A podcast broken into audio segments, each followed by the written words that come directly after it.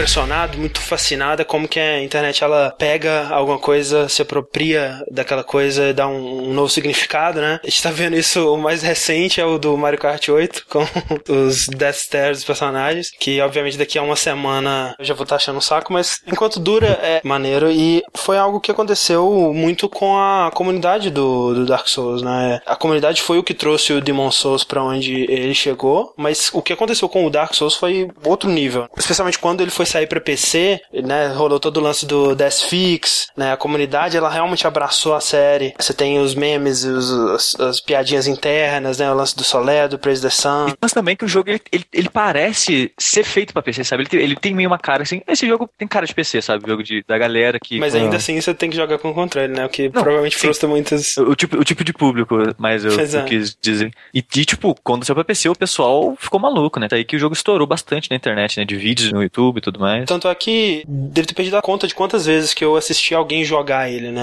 Toda vez que alguém que, né, eu conheço vagamente, assim, que, ah, vou jogar Dark Souls, eu vou lá e assisto. Eu acho que parte disso é ver como que a pessoa vai lidar com aquelas dificuldades, né? A maneira que ela vai jogar, como que ela vai vencer aquele desafio. É tipo quando você alguém passa por você aquelas pegadinhas de internet do labirinto que dá susto no final, né? E você vai quer passar para todo mundo. Você passou por tanta dificuldade naquela parte que você quer ver outra pessoa passando as mesmas dificuldades que você, né? Na verdade, eu conheci Souls assim, né? Tipo, com o Demon Souls foi o. Eu comecei vendo streamings no Justin TV ainda, antes de virar Twitch. Isso se tornou uma parte meio que obrigatória da minha semana, assim. Alguma hora eu, eu acabo sempre parando para ver alguém jogando. Uhum. Nunca deixa de ser divertido, porque por mais que você já manje o jogo, você sempre quer ver os palhaços se fodendo no, no PVP, né? É, e dar palpite no, no jogo alheio também é legal. É, tipo, ver a build do cara, o que esse cara tá fazendo, não faz que sentido. Maluco. Tá? E foi um boca a boca muito forte, né? A quantidade de gente que começou a jogar por causa da gente, vocês também foram uh, grandes evangelizadores aí desde o Demon Souls, né? Talvez não do Demons, mas do Dark com certeza, assim. Não só por fazer propaganda, mas eu dei ele de, de presente para mais pessoas do que eu me lembro, assim, cara. eu, eu comprei Dark Souls acho que umas 10 vezes no, no, total, assim. Foi mais de da comunidade descobrir esse jogo que não tinha muito a ver com o estilo de, de jogo que, que era trazido pro ocidente em termos de RPG. E aí daí a coisa explodiu como explodiu por causa da comunidade com, com o Demon Souls, né? É, é, acabou, né, se tornando aí o meu jogo favorito da geração, o segundo do Sushi, né, Sushi? Só perdendo pra Journey. Sim. Dogão é o seu também, né? Sim, é o meu favorito, sem dúvida. E você, meu senhor? Ah, o Dark Souls, cara, com certeza. Então, Sushi, por favor, saia desse podcast. Desculpa. Eu sou o André Campos. Eu sou Eduardo Sushi. Eu sou o Douglas Pereira. Eu sou Fernando Mucioli. E esse é o 49 Dash Podcast no Jogabilidade. Nos vemos em 2016.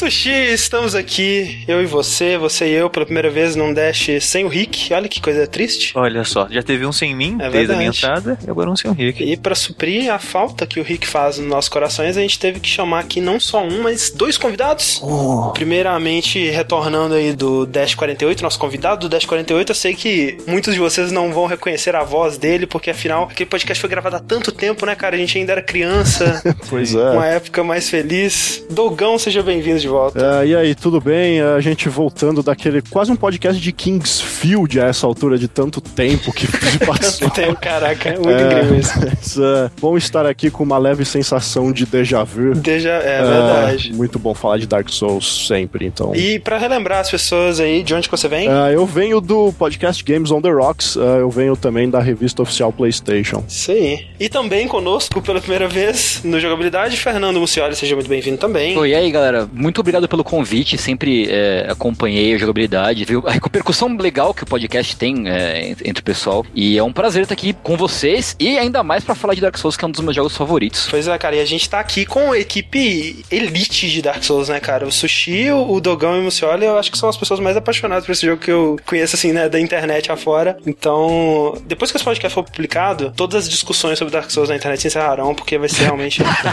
definitivo. A, a, gente, a gente vai dar a build de verdade, a arma. É. Exato, ninguém tudo. vai ter mais discussão nenhuma. Vai, vão fechar o wiki, não vai ter mais nada.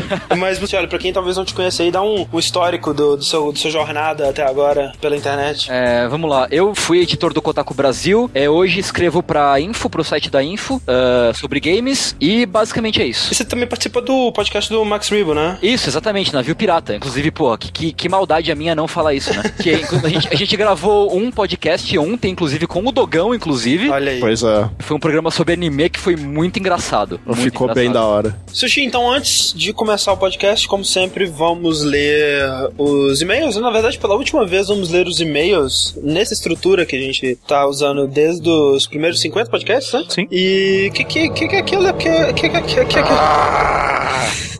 Oi. Nossa, que invasor simpático. Ele Sim. cumprimenta. Ah, backstab! eu não sou aquele que invade pra matar. Eu sou aquele que invade pra ajudar vocês. Ele dropou uns itenzinhos aqui. Eu vou, vou fazer muito bom uso deles. Seja bem-vindo, leitor de e-mails, querido Rick. Muito obrigado. É confortável aqui. É, fico sabendo que o André do Futuro sentiu muita falta de você nesse podcast. O, o, o Rick do passado, então, está lisonjeado. Como vai ficar bem claro aí ao longo do podcast, essa é a nossa segunda tentativa, né, de gravar esse podcast Dark Souls e uhum. o Rick ele tava na primeira, né? Eu tava e eu falei, cara, não quero participar dessa merda. não, mentira, é, é, simplesmente porque a minha participação ela foi ok, mas foi, foi, não, foi muito boa. Mas foi muito pouca e eu achei melhor dar o meu lugar para pessoas mais sabidas no assunto. É, não é nem isso, eu acho. Na verdade, o lance é que a gente sentiu que a gente precisava realmente ter um participante diferente quando a gente fosse é, tentar de novo. Também, para ajudar a discussão fluir, né? Trazer... Exato, porque se fosse as mesmas pessoas de novo, ia vamos ter aquela sensação de que a gente tá repetindo o que já aconteceu antes, ia ficar aquela sensação meio esquisita. E aí o Rick ele foi e se voluntariou a abrir uma vaga pro Mucioli, uhum. mas muito sentida sua, sua primeira ausência no, no Dash, né, Rick? Caraca, é verdade, velho. É, é, é geladeira mesmo, né? Tá, tá. Agora costuma. Mas ele tá aqui com a gente pra ler os e-mails, né? Então eu já jogo pra você um. Rick, Opa, mandei, mandei. Sobre o nosso Dash de Demon Souls há tanto tempo atrás, né? É. Mas tá aí a desculpa, gente. É que a gente perdeu a gravação e desanimou um pouquinho, aí teve que gravar de novo, então. É. O e-mail aqui é do Gabriel Valente, 26 anos, geólogo, São Gonçalo, Rio de Janeiro. Seja conterrâneo aí da terrinha do Rio. Vou ler o Colocando ketchup nas pizzas. É isso aí. Olá, amigos jogabilideiros.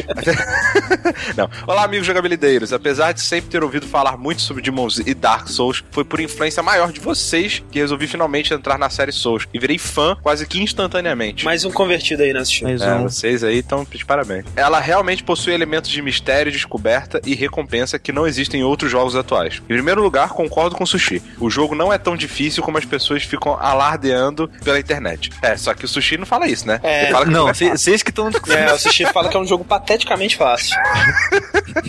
tá bom. Ele complementa, difícil é jogar contra I Wanna Be The Guy, Battletoads ou algum Bullet Hell. Battletoads é uma sacanagem mesmo, né, cara? É, contra não, não sei se é tão difícil assim. Talvez seja porque eu tinha ouvido tanto sobre a fama do jogo, de ser quase desesperador, e acabou que joguei de Souls com tanta cautela, esperando uma tragédia a cada esquina, que quando percebi, já tinha terminado. Você jogou da maneira certa, cara. É. Você tem que jogar achando que Demon Souls vai te fuder a qualquer momento. Sim, então, sim. Esse, esse é, é, é, o Hicks Way. O problema é quando você fica tão assustado que isso te impede, né? Então, realmente, tem os dois lados da moeda aí. Mas você tem que jogar, né? Se tem, você exato. jogar, não adianta, né, pô? Só discordo quando dizem que a dificuldade é sempre justa. Acho que em algumas partes de plataforma, como quando você tem que calcular uma queda para cair no, no local certo, sem perder toda a energia, ela é um pouco desleal. Nessas horas, muitas vezes é tentativa e erro, pura sorte. Pelo menos da primeira vez. É, isso é um, um, Eu concordo, né? Eu acho que tem momentos também que você acaba ficando à mercê do, da câmera dele, do sistema de lock, que nem sempre é perfeito, né? Muitas vezes ele te fode. Eu acho que essa parte da queda ele deve estar falando especificamente do 2-2, né? Onde você tem que aquele atalho pro chefe é tudo caindo, né? É verdade, essa parte é realmente bem, bem fraca. Mas o lance é que. Né, isso, eu tiro um pouco do peso disso aí por causa do sistema que a gente falou das almas, né? Do lance que, tipo, se você estiver jogando com cuidado e com atenção, você sempre vai conseguir chegar pelo menos no último lugar que você morreu, né? Até porque a sua, sua, o poço de sangue da sua alma fica um pouco atrás ainda. Então, né, se você fez um pulo errado e caiu, você sempre vai conseguir chegar no lugar antes de você morrer se você estiver jogando com cautela, né? Então. Pode ser chato, repetitivo, às vezes. Sim, sim. Mas é o design é esse, né? O design é fazer você aprender também com a sua morte. Também né? com a morte. Dá... É aprender, aprender, através dos erros, né? Isso, e dar, e dar as ferramentas para você não ser punido, digamos assim, é, tão cruelmente por morrer. Exato. É. Se você morrer uma vez é normal, se você morrer duas, aí realmente é o seu erro. É. Outra coisa meio injusta é o sistema de World Tendency, principalmente se você tentar fazer o Pure White Tendency. O mínimo erro acaba gerando uma punição muito alta. Depois de muitas horas de jogo, eu entendi por que tinham tantas poças de sangue de pessoas se matando no Nexus. É, esse sistema eu realmente concordo que ele é falho, Tanto que né, foi, e- foi abandonado e todo mundo comemorou. né? Pois é, é um sistema que, em teoria, ele é bem legal, mas na prática é uma tristeza. É, e esse negócio de se matar no Nexus eu fazia não por causa disso, mas para não ser invadido. É pra não. De- é, desligar o modo multiplayer. É, é isso aí. É, obrigado pelo e-mail. Muito obrigado, Gabriel Valente.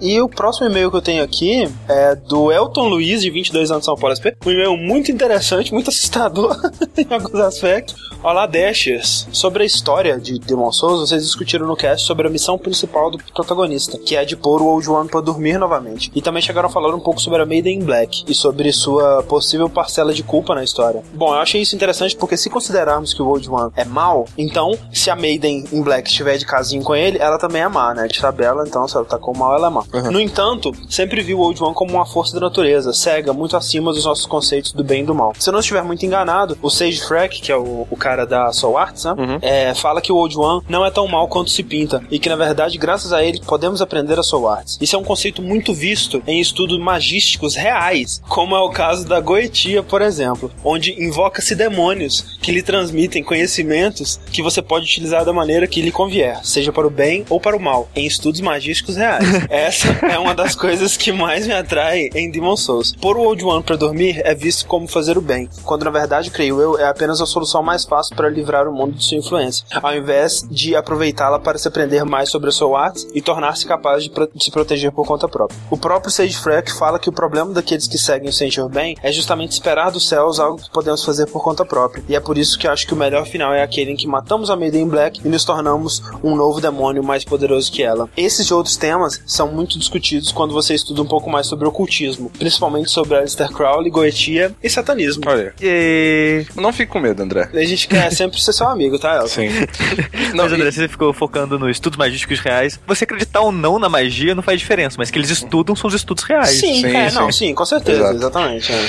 É engraçado que nos estudos, acreditar na magia faz toda a diferença, Sim. né, cara? Pelo que Ó, um você segredo que eu fala. vou contar pra vocês dois. É. Eu já passei muitos anos da minha vida estudando telema. Eu não sei o que é isso, não. É Aleister Crowley, tem a ver. Não, é, não, Nossa. na verdade tem sim. Ah, eu tenho uns amigos, cara, que gostam, um amigo, na verdade, que gosta bastante de ocultismo e estudar esse tipo de coisa. Ele que é o mestre do nosso RPG.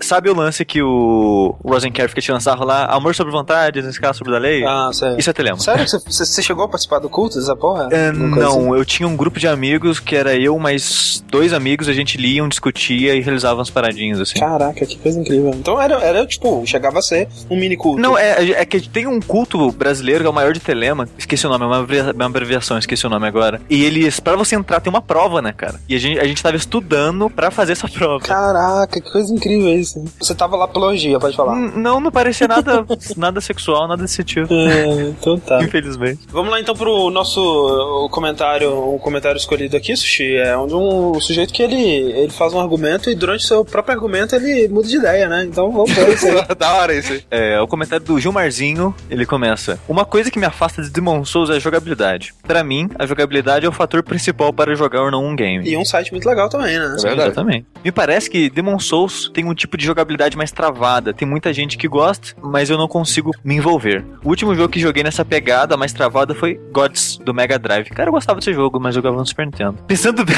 Gods era um jogaço. Quem sabe eu dou uma chance a Demon Souls. Uma hora dessas, né? Valeu pelo cast. Ele começa a pensar e aí ele muda de ideia, né, cara? Isso é muito bom. É, eu, eu, eu- antes de gravar o podcast do Demon Souls, eu fiz uma, uma enquetezinha no Twitter bem rápido perguntando se você não gosta do Demon Souls, qual que é o seu problema com o jogo. Ufa, cara, que susto.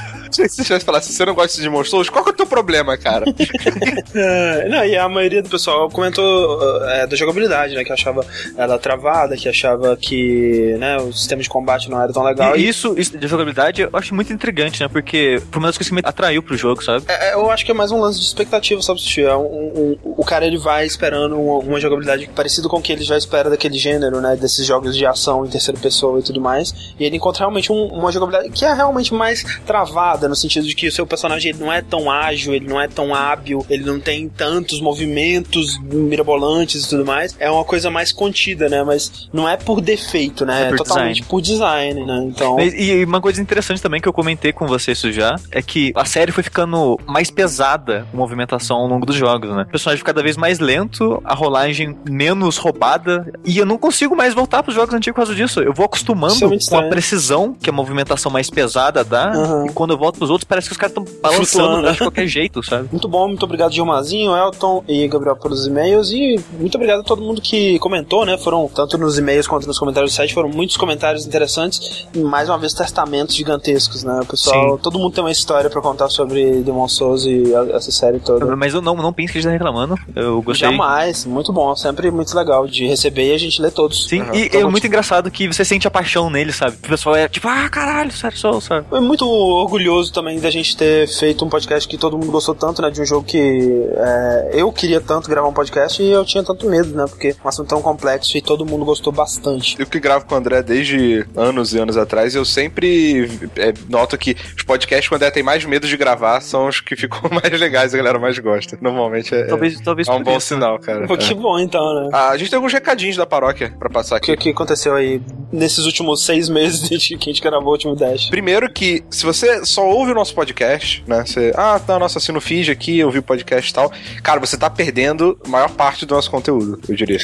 Porque a gente tem alguns canais onde a gente tá direto, cara, conversando com vocês e fazendo coisinhas, jogando joguinhos. O primeiro deles é o twitch.tv barra jogabilidade. Isso. Você entra, você assina o canal, você baixa o aplicativo do Twitch para ser avisado quando a gente tá online e você vai poder acompanhar a gente toda vez que a gente faz um, um stream. Ou na linguagem mais jovem, Henrique, uma live. Uma live, olha só que legal.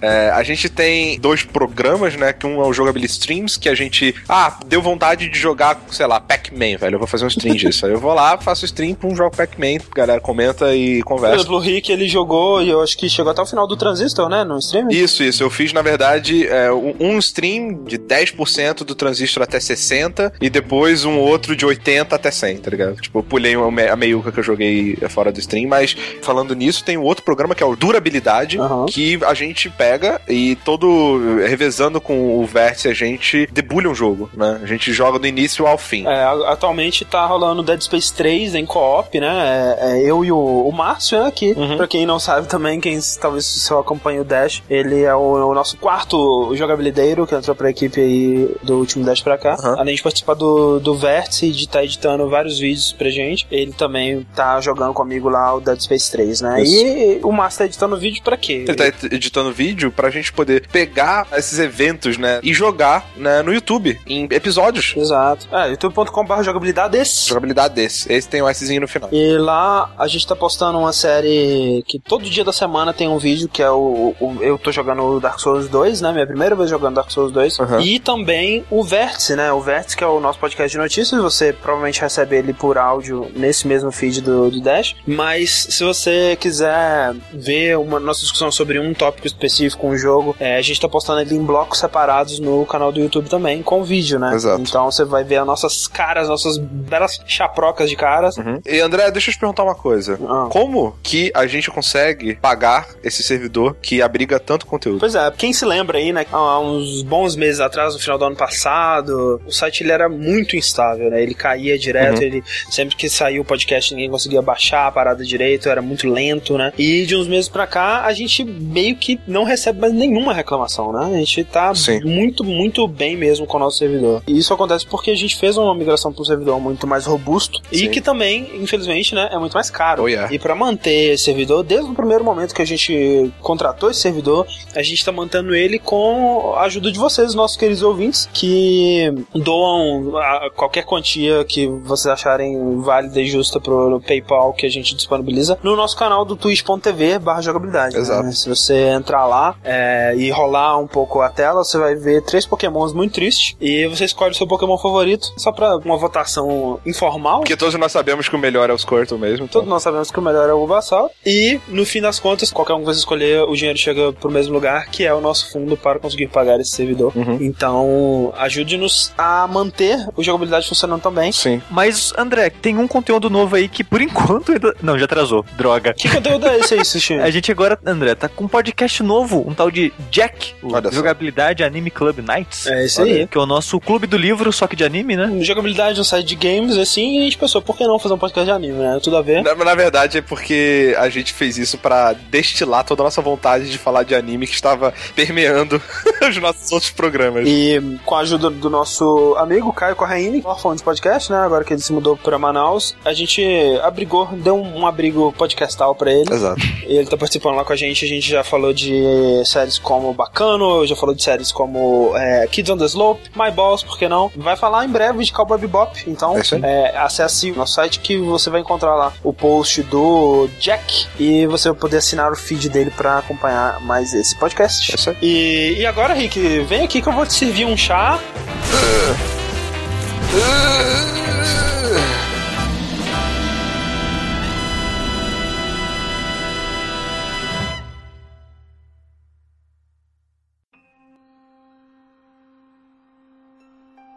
In the age of ancients, the world was unformed, shrouded by fog.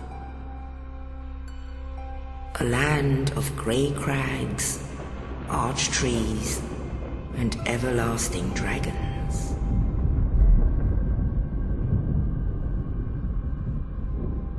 But then there was fire. And with fire came disparity. Heat and cold, life and death, and of course, light and dark.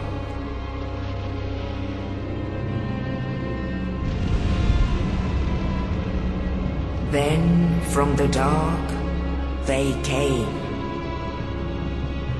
and found the souls of lords within the flame.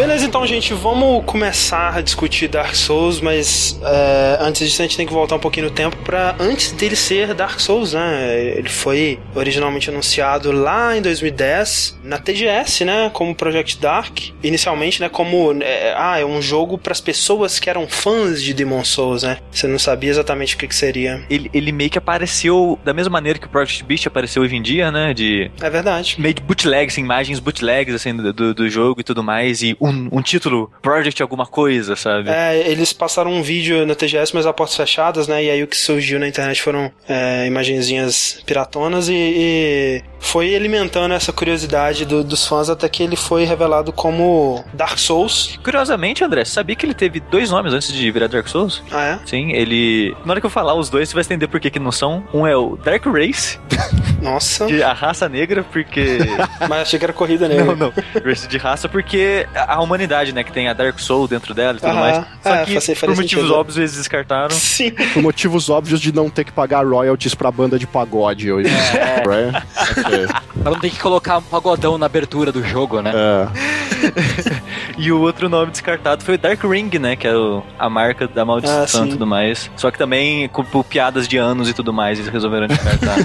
Provavelmente. Acabou ficando Dark Souls, o que faz sentido, né? Porque faz ligação com o antecessor espiritual dele, né? Ah, se- seria muito mais difícil a gente falar a série, né? A gente teria que falar a série da From Software. É, ou teria que ficar falando aquela, tipo, quando a gente quer falar de Ico e Shadow of the Colossus juntos, e aí a gente não sabe Isso. o que fala. né? Que bom, Dark Souls é um bom nome, e- mas o fato deles terem que mudar de nome, deles não poderem usar é, o Demon Souls foi porque. É porque a marca, a IP Demon Souls, né, é de propriedade da Sony. Porque foi a Sony que publicou o jogo no Japão. Inclusive, ela, ela recusou publicar o jogo nos Estados Unidos, mas como a Sony ajudou a desenvolver e produzir o, Demon Souls, a propriedade intelectual é dela. Então, a, a própria From Software não poderia usar é, em outros, livremente, né, essa marca. Ali- aliás, a Sony recusou por pura babaquice, assim, porque é, o, jogo, o jogo já estava traduzido em inglês, é. tanto que a é. galera começou a jogar a versão asiática, que sim, sim. tinha tudo em inglês. É, inclusive o próprio Shuhei Yoshida, ele até fala que foi uma das maiores petadas na bola da carreira dele, por ter jogado Demon Souls e falado, nossa, esse jogo parece muito chato. Sim. E, tipo, Sim, é, na época você vê quotes dele falando que o jogo era ruim, né? É, mas você também imagina a posição do Yoshida, assim, tipo, os caras chegam para mostrar o jogo pra ele, olha como esse jogo é da hora, aí eles deixam ele jogar Demon Souls por uma hora sem falar nada, tá ligado? É. tipo... Pois é, cara, uma hora não dá pra você se entender. Principalmente ele, né, que era o mais complexo de todos até o momento. E aí, chega então nas nossas mãos o, o, Dark Souls. Foi um jogo que eu joguei assim que ele saiu. Eu já tava pilhado com o Demons, né? E foi só esperar ver os reviews para ter certeza de que não seria uma bomba nem nada do tipo. E que eu comprei a minha cópia e joguei junto do Zeitgeist, né? Do momento que tava todo mundo descobrindo o jogo também. E é, foi uma experiência fantástica, cara, né, cara? Jogar um Souls, qualquer Souls, no começo é uma experiência única, cara. Única, é. É lindo. e é algo que não, não se replica, né? Não interessa o quanto você tem que se esconder depois numa caverna. É, cara, você descobriu o jogo junto com a comunidade inteira, assim, é uma experiência muito legal. E foi assim pra vocês, o Dark Souls? Eu, é engraçado que eu, eu, diferente de você, eu já botei fé logo de cara, fiz pré-compra do jogo e tudo mais, mas eu só fui jogar ele em janeiro, se eu não me engano, graças a PlayAsia, que não entregava o jogo nunca. que repetiu a mesma cagada com o Dark Souls 2, né? Exatamente. Que demorou, nossa, demorou uns dois meses para chegar. Sorte que tinha comprado digital também, só não teria jogado. É. Eu confiava no jogo desde o início também, desde que eu vi aquele lobo com uma espada na boca. Puts. Tipo, é isso, esse jogo é. vai ser muito melhor que o tipo, Demon Souls. É, me possua jogo. É, exatamente. É. Tanto que eu, eu, pra não confiar em sites internacionais e tal, eu pedi o jogo de um cara que vendia no Fórum Wall, numa planilha de Google Docs Excel. e, e, o, cara, o cara prometeu que entregava na semana do lançamento e entregou mesmo, assim. Então. É, Olha aí, melhor que PlayAsia, cara. Bem melhor. O, tá o Dogão foi no cara que vendia jogo do jaleco no beco, sabe? Ele abria assim, ó. Exato. aqui. Cara, pré-order, pá, não. É, aí começou os caras com umas ideias de tipo, não, mas a capinha não é a certa. Eu, tipo, cara, eu só quero o jogo, me dá qualquer. do... é, comigo foi assim também. Eu tava pilhadão no jogo, eu tava acompanhando demais. É, e já cheguei já fritando, já entrei na bolha e não saí nunca mais dela. Assim, joguei muito tempo sem parar. E eu acabei o jogo pela primeira vez no, no dia 31 de dezembro de 2011. Olha aí, cara. Tipo, eu tava, tipo, na, no dia esperando pra ir pra festa de Réveillon e eu jogando e streamando Dark Souls. que foda. E eu acabei ao vivo Dark Souls 1. Foi bem, tem, legal. Tem isso arquivado ou perdeu tem, tá, tá, tá, no meu canal do Twitch lá, Gumaru. Eu muito noob de tudo, assim. Muito, é, mas assim que é legal. Com as ideias toda errada, assim. A armadura do, do Havel, como é que é? Não, tava com a parte de cima da armadura do Ornstein, com a, aquela saia preta. Sim. Tava com uma Uchigatana é, elétrica mais 9, o Grass Crest Shield, a máscara do pai. É um carnaval é. completo. Não, tá, é. puta, tava uma alegoria ali, tava coisa horrível. Não, eu, tô surpreso de ter terminado o jogo com a espada mais 9. Muito bom. Aí, quando inicia-se o jogo, né, acho que é uma coisa que a gente comentou no cast passado, mas que a gente decidiu que era melhor deixar para focar mais nela é, no de Dark Souls, que é a história, né? O como que essa, essa franquia ela tem um, um jeito bem único de contar a história do mundo, né? E como que ela eh, não torna essa história imediatamente aparente ou, ou imediatamente interessante para quem tá jogando. Mas eu acho que o. Eh, até a gente deixou pra falar nesse podcast, porque eu acho que o Dark Souls ele faz um trabalho até melhor Sim, é, de contar essa história. Eu acho também. E já abrindo aí com um, um vídeo, não uma CG de introdução, que eu acho sensacional. Eu, eu, acho sensacional. Eu acho uma das melhores introduções, assim, em que seja o que seja, sabe? De introdução de jogo, assim, uma das melhores que eu já vi, cara. Eu não consigo não assistir aquilo sempre que eu vou começar Pular, um jogo. Porque, não, cara. cara, eu fiquei com tanta raiva que a gente tava assistindo o Márcio jogar e ele pulou, cara. Eu, que isso, cara? O que você tá fazendo, velho? Como assim? Inclusive, até a cena do Nito segurando a Lord Soul foi uma das primeiras cenas que divulgaram sobre o jo do, do, jogo, né? Sim, e icônica é. pra caralho, né? Tipo sim, assim, é, é, muito maneiro. E é um vídeo muito importante também pra história, porque é um dos únicos momentos que o jogo ele vai parar e realmente, olha só, eu vou te contar uma história, né? Uhum. E aí ele te conta a origem do mundo, né, de, de Dark Souls. Que, né, se você não estiver prestando muita atenção, se você estiver jogando pela primeira vez fora de contexto, parece um monte de, de mambo jumbo uhum. mas que é, é, muito interessante, muito importante pra você entender o mundo lá de, de Lordran, né? Sim, a primeira vez jogando, acho que, acho que a fácil você simplesmente esquecer o que foi dito lá e falar, cara, Sim. o que, que você tá me falando? Fala tá, do começo do mundo, tô na prisão? Foda-se, sabe? O que tá que acontecendo? tá acontecendo? Conta o que nessa abertura, né? O mundo ele era só árvores gigantes e dragões, né? Age of Ancients. Exato, que eram dragões imortais, nas árvores de, de, de pedra lá. Do nada surgiu o fogo, né? E o fogo trouxe mudança ao mundo, né? Ele trouxe todas as coisas de, de calor e de frio, de vida e de morte, A disparidade. a disparidade. E trouxe vida, né? E da chama primordial veio a vida, vieram criaturas, não pessoas propriamente ditas, e dentro do fogo, é, algumas dessas criaturas encontraram almas poderosas, né? Uhum. E essas pessoas que encontraram essas almas tornaram-se meio que os, os deuses, entre aspas, É, semideuses, né? desse mundo, né?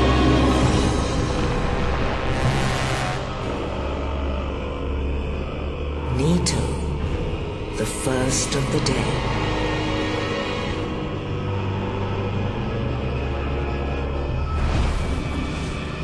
The Witch of Izalith and her daughters of Chaos. Gwyn, the Lord of Sunlight, and his faithful knights. And the furtive pygmy so easily forgotten.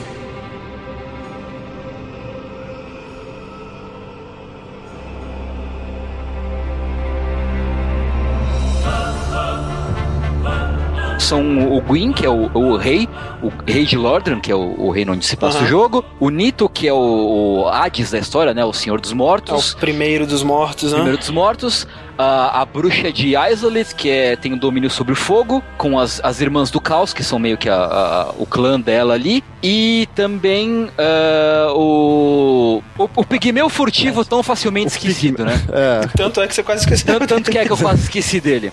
O que o jogo mostra no começo são os três, eles dão muita mais atenção aos três, né? Sim, Assim, sim. Eles, eles deixam o, o Furtive Pygmy pra depois, assim, mas porque demora muito pra gente entender o que acontece com ele. Ah, mas teoricamente os três primeiros se juntam pra derrubar os dragões. Eles se acham poderosos o suficientes pra derrotar os dragões. Desafiar o status quo, né? É, exatamente. e aí eles vão pra cima mesmo, né? O Gwyn com o exército dele, o Nito soltando pestes e morte e Soltando coisa. a bufa da morte.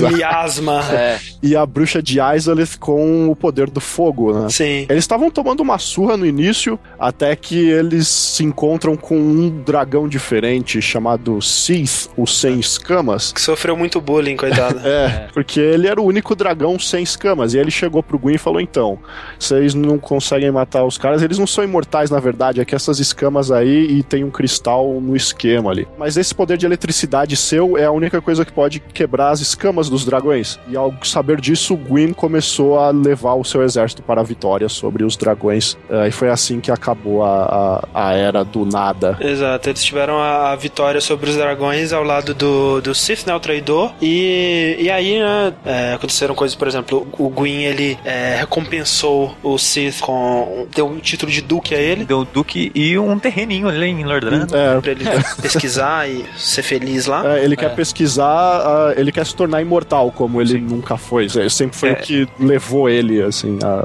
Sim, a- esse, esse cristal que o Dogão citou anteriormente, bem breve, ele era um, um cristal que os dragões tinham, que é conhecido como cristal primordial, né? Que ele é o cristal que, em teoria, traz imortalidade. Isso. E o Sif, ele queria estudar esse cristal pra poder criar escamas pra ele, pra ele se tornar imortal É, também. A, a bruxa de Isolith, com suas filhas, começou a pesquisar também a, a chama e tentar é, entender ela e reproduzir ela, É, né? mais tarde, depois que a chama começou a, a apagar, né, ela tentou reproduzir. Que é um lance cíclico, né? Porque tem a- a- uma profecia que diz que um dia a fama se apagará e só a escuridão restará. Então perceberam que o poder da chama primordial, que era o que mantinha o poder e a vida do- das pessoas, estava se apagando. Então Gwyn colou na bruxa de Ezra e falou: então, a gente precisa dar um jeito nisso. Aí a bruxa falou: não, calma aí que. De chama eu entendo. É, eu, de eu- fogo eu entendo. Só que aí ela tentou reproduzir a chama primordial e não deu certo e deu origem aos demônios do caos que começaram a matar geral. Deu muito errado, muito sinistro, cara. Todo mundo, Eu- até ela e as filhas viraram monstros no processo. E eu acho muito interessante isso deles tratarem a lava como a chama que deu errada, É, né? a chama, a chama Hum, é. errada é lava, né? Acho muito foda. E Não, não só isso, né, Sushi? Eu acho que o, o Dark Souls, o universo dele é, é, é um universo tão interessante que trata de conceitos que a gente tem no nosso mundo, mas interpreta eles da maneira dele, né? O, pô, o fogo pra gente é fogo, né, cara? Ok, o fogo tá lá todo dia de, na nossa vida, enquanto que no universo de Dark Souls o fogo é uma parada mágica, uma parada divina, literalmente é a, a fonte da vida, né? Tipo, Sim. a, a vida ela não pode existir se não houver o fogo. É, você vai tentar duplicar isso, você não pode simplesmente duplicar o fogo. Quem que você pensa que você é pra tentar duplicar o fogo? Você tá maluco? É, segundo, eu esqueci o nome do Pyromancer que você salva, o fogo, o domínio do fogo é tido como algo insalubre até, Aham. em Lordran, né? É, e, e esse outro conceito que a gente tem no nosso mundo, né? Porra, a lava é só é magma, né? É uma rocha derretida e tudo mais, enquanto que pra eles é o caos, né? O, assume a forma de um fogo corrompido, né? E dá tanta merda, né, cara? É uma merda tão gigantesca e, que. e é interessante que é um- ele é um caos transformador, né? Que quem entra em contato com ele acaba se transformando em demônios, né? Isso. O Dark Souls ele faz uma parada interessante, bom, ao meu ao menos acho interessante, que os demônios que você encontra no jogo são animais transformados, né? Tem o Taurus Demon que é o touro, o Capra Demon que é um bode, o Stray Demon um morcego e por aí vai, sabe? Eu acho, acho isso interessante. E É, todos isso- eles têm toquinhos de asa, né? Nas costas, como se fosse uma asa cortada. Acho que nunca ficou muito claro, né, o quanto de vida existia antes dos monstros, assim, É. se eram animais e tal. A gente sabe que alguns animais foram transformados porque o, o Skeleton Merchant lá em- no Undead Bird fala que tem um bode estranho lá embaixo, que é o Capra Demon, na verdade. Se ele sabe que é um bode, né? Então talvez um dia existiu. É, ah, um exemplo disso, inclusive, é o Gaping Dragon, né? Que é um dragão que foi transformado num monstro de tanta fome por almas que ele tinha. Então a fome transformou ele em uma boca gigante, essencialmente. Pois é, que é um design absurdo. Cara, talvez o meu design de chefe favorito da vida, assim, sabe? É muito E, bom. e um dos mais icônicos, né? Tanto que tinha aquele GIF né, no começo, antes do jogo É, lançar. uma né? das primeiras coisas É. que eu lembro do Dark Souls era esse GIF, cara, que era muito perturbador, que era aquela É. boca gigantesca com os dentinhos mexendo, assim, era muito. Ele, ele, apesar de ser visualmente foda, ele é um dos chefes mais broxantes do jogo, né? É aquele facinho, É. né? Ele é muito simples. Ele, ele é bem simples e, Mas- e eu não vejo ele encaixando muito na história. Eu acho ele muito desconexo com o resto, sabe? Eu acho que ele é eficiente pra te dar medo, assim. Tipo, ele, ele não é um chefe difícil, mas, tipo, tem uma criatura de sei lá quantos metros atrás de você, sabe?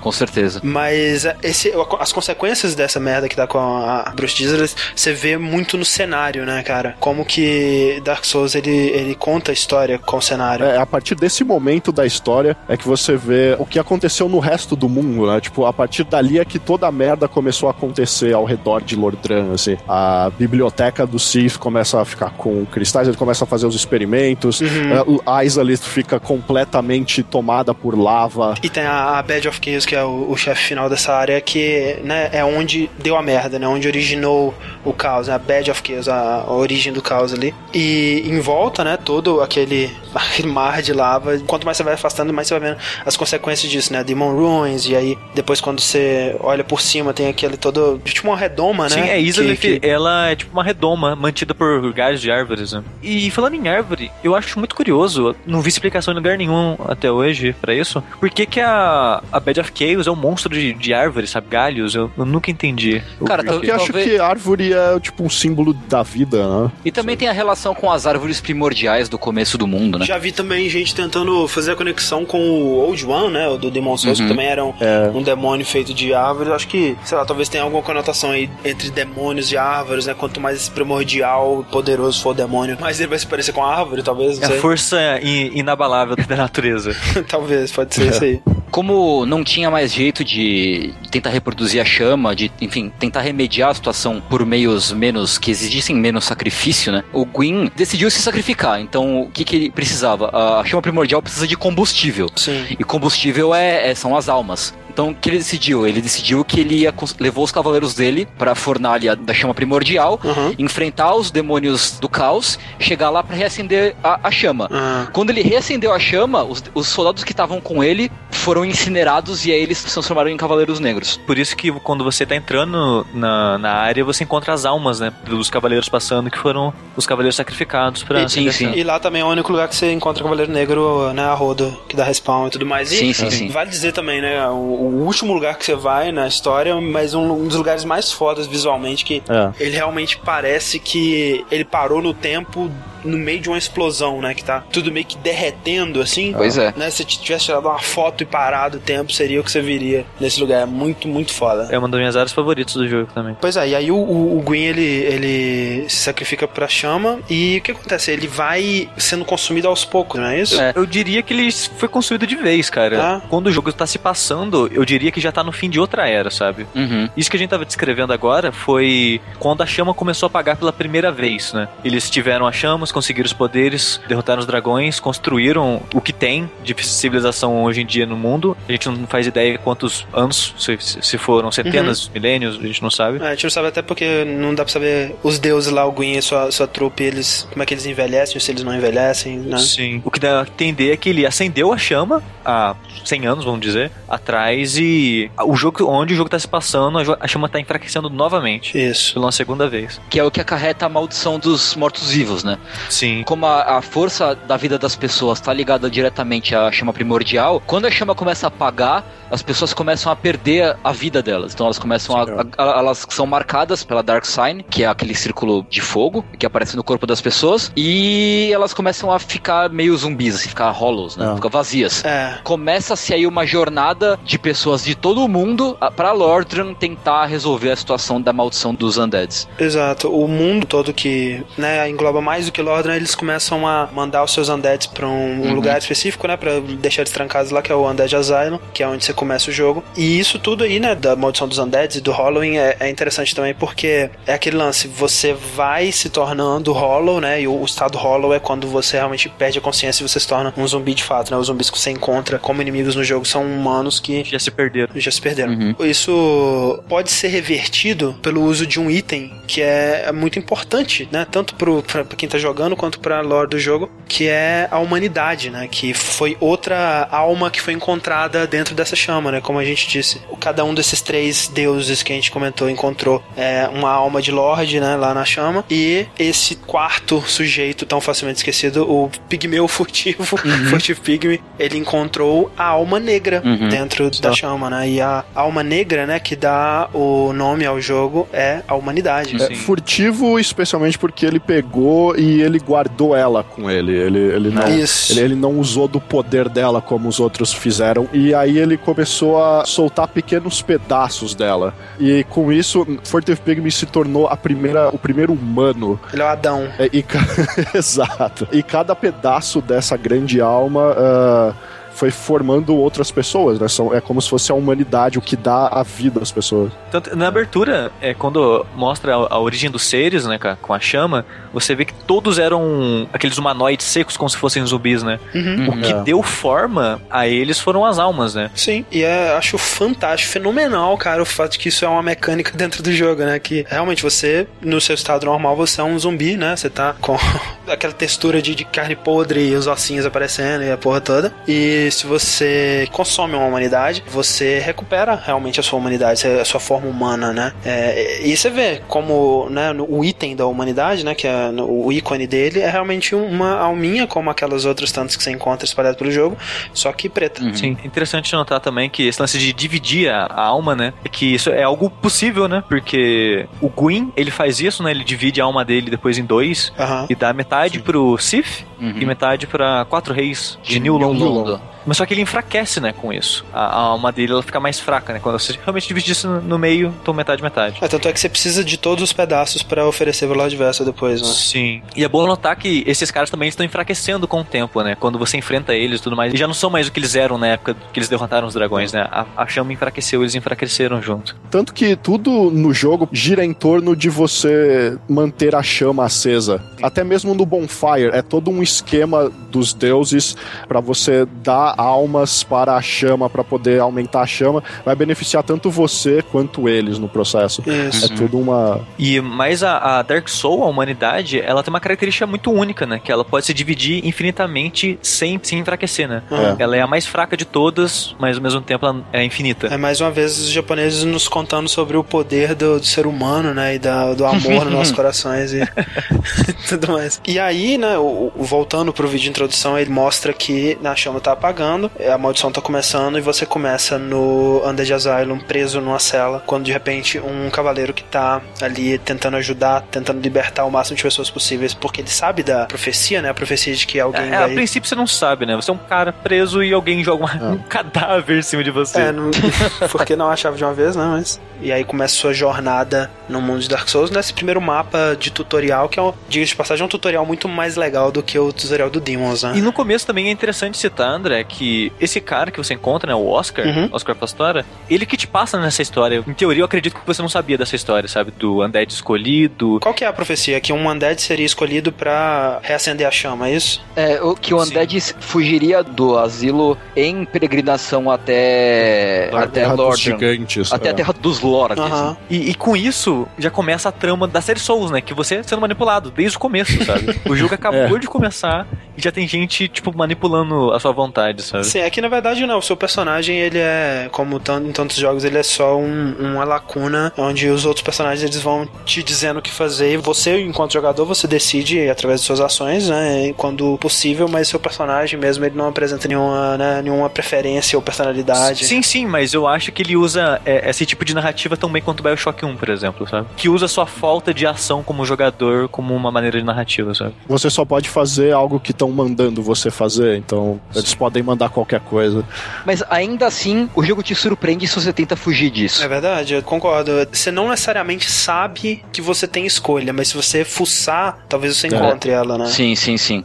É, o, esse, esse Oscar, ele, você encontra ele já na beira da morte depois, né? Tem uma teoria muito maneira de como que ele chegou até ali, né? Que você vê que ele, ele tá caído perto de uma parede desmoronada. É, Ele tava preso dentro de uma sala onde não tinha porta, só tinha um buraco no Isso, teto. exato. Que dá a entender que ele tava no teto e ele foi atacado pelo chefe que você encontra ali dali a pouco, Sim, né? que é, você viu um pequeno monstro com uma- um porretinho três vezes o seu Que tamanho. também cai. É, ele cai do teto, né? Ele cai. Sim, é. sim, ele, ele Sim. fica vagando É pelo, pelo telhado. E, e é interessante também que o Oscar, que a posição que você encontra ele, né, cara? É, Eu acho isso é. uma referência muito legal, que ele, ele tá caído na exata pose da capa da edição japonesa do primeiro, do Demon Souls. É, e a armadura dele é muito parecida também. Né? É. E ele te dá um, um item muito importante pro jogo, né? Algo que já começa a, a diferenciar bastante o Dark Souls do Demons, que são os Estus Flasks, né? Sim, que são seus quase únicos itens de cura do jogo. É, você tem uns outros que são mais raros, né? Aquele Divine Blessing, essas coisas assim. Mas no Demon Souls você se curava com os diferentes tipos de, de gramas, né? Os grass lá. Eram itens que você tinha geralmente em abundância, a menos que você estivesse jogando muito mal. E esse era realmente o problema, né? Porque se você estivesse jogando muito mal, se você tivesse agarrado numa parte, você ia consumindo eles até eles acabarem, né? Uhum. E aí depois você, é, sei lá, teria que grindar pra ter mais ou tinha que comprar, né? Você tava meio que ferrado se eles acabassem. E por outro lado, se você estivesse jogando razoavelmente bem, se você não estivesse agarrando tanto, estivesse tendo aquela dificuldade natural, transformava o jogo, deixava o jogo menos desafiador, né? Que você não tinha que ter tanta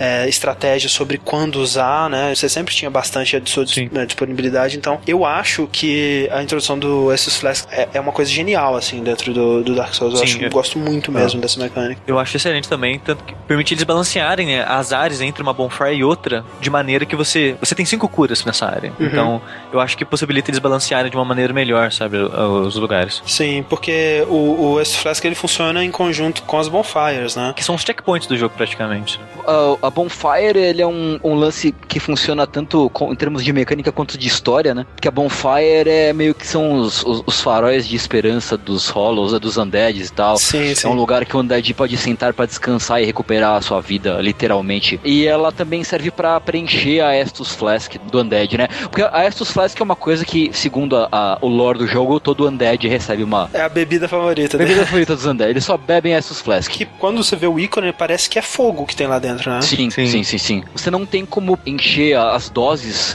com item ou com magia ou com nada. Você só recupera as Ressus Flask sentando na Bonfire. Se você senta na Bonfire, você estabelece um, um checkpoint, né, um lugar pra você voltar se você morrer. Você recupera as suas Ressus Flask, você pode passar de nível, pode fazer uma série de coisas. Só que, por outro lado, você revive todos os inimigos da área. Exatamente. Esse que é o grande lance, né? É, então você tem um equilíbrio entre a segurança de você estar um pouco mais relaxado com relação a recursos, Isso. só que você devolve todo o desafio que você tinha naquela fase. Né? Independente do que você faça, né? Você vai ter que passar por aquela área de uma vez, né? Você não vai Uhum. poder ir matar um inimigo, voltar e matar outro, voltar. Sim. né? Então você vai ter que usar os Estus Flasks que você tem na sua mão, administrar eles de modo que você consiga atravessar aquela área e chegar na próxima bonfire. O jogo também te oferece uma muleta, né? Se você achar que 5 não é suficiente, né? Você pode. É verdade. É gastar um humanidade, né? Que é um item relativamente raro, assim. Uhum. Primeira vez que tá jogando, você não sabe É. onde achar e tudo mais, relativamente raro. Você pode gastar uma humanidade na bonfire, aumentar a chama dela,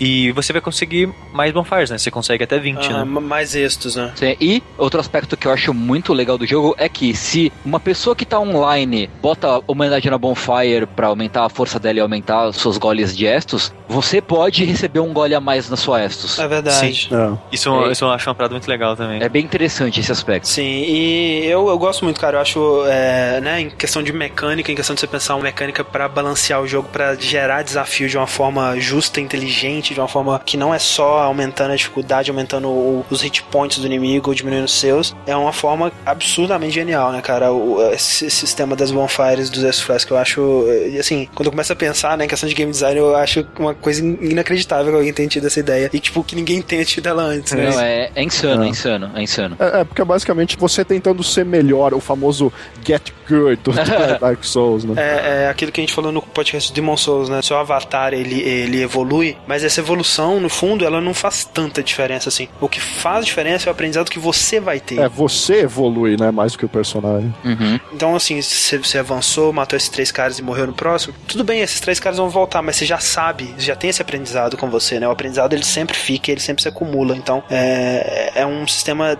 que casa tão bem com o jogo que é inacreditável. Que É, eles... in- inclusive, os inimigos voltarem sempre no mesmo lugar é parte importantíssima desse aspecto de, de aprendizado. Total. Pode parecer uma coisa, ah, mas os inimigos fica previsível, não, mas aquilo vai te tornar um jogador melhor. Até porque mesmo que você decore eles, se você não se preparar direito, você morre pro inimigo Exato. que você já matou 20 vezes, assim. É, se você tiver afobado, ah, já sei. Quando você fala, ah, já sei onde estão os inimigos, é aí que você morre É. mesmo, né, cara? É, tocha, já tomei tantas tochadas na cara.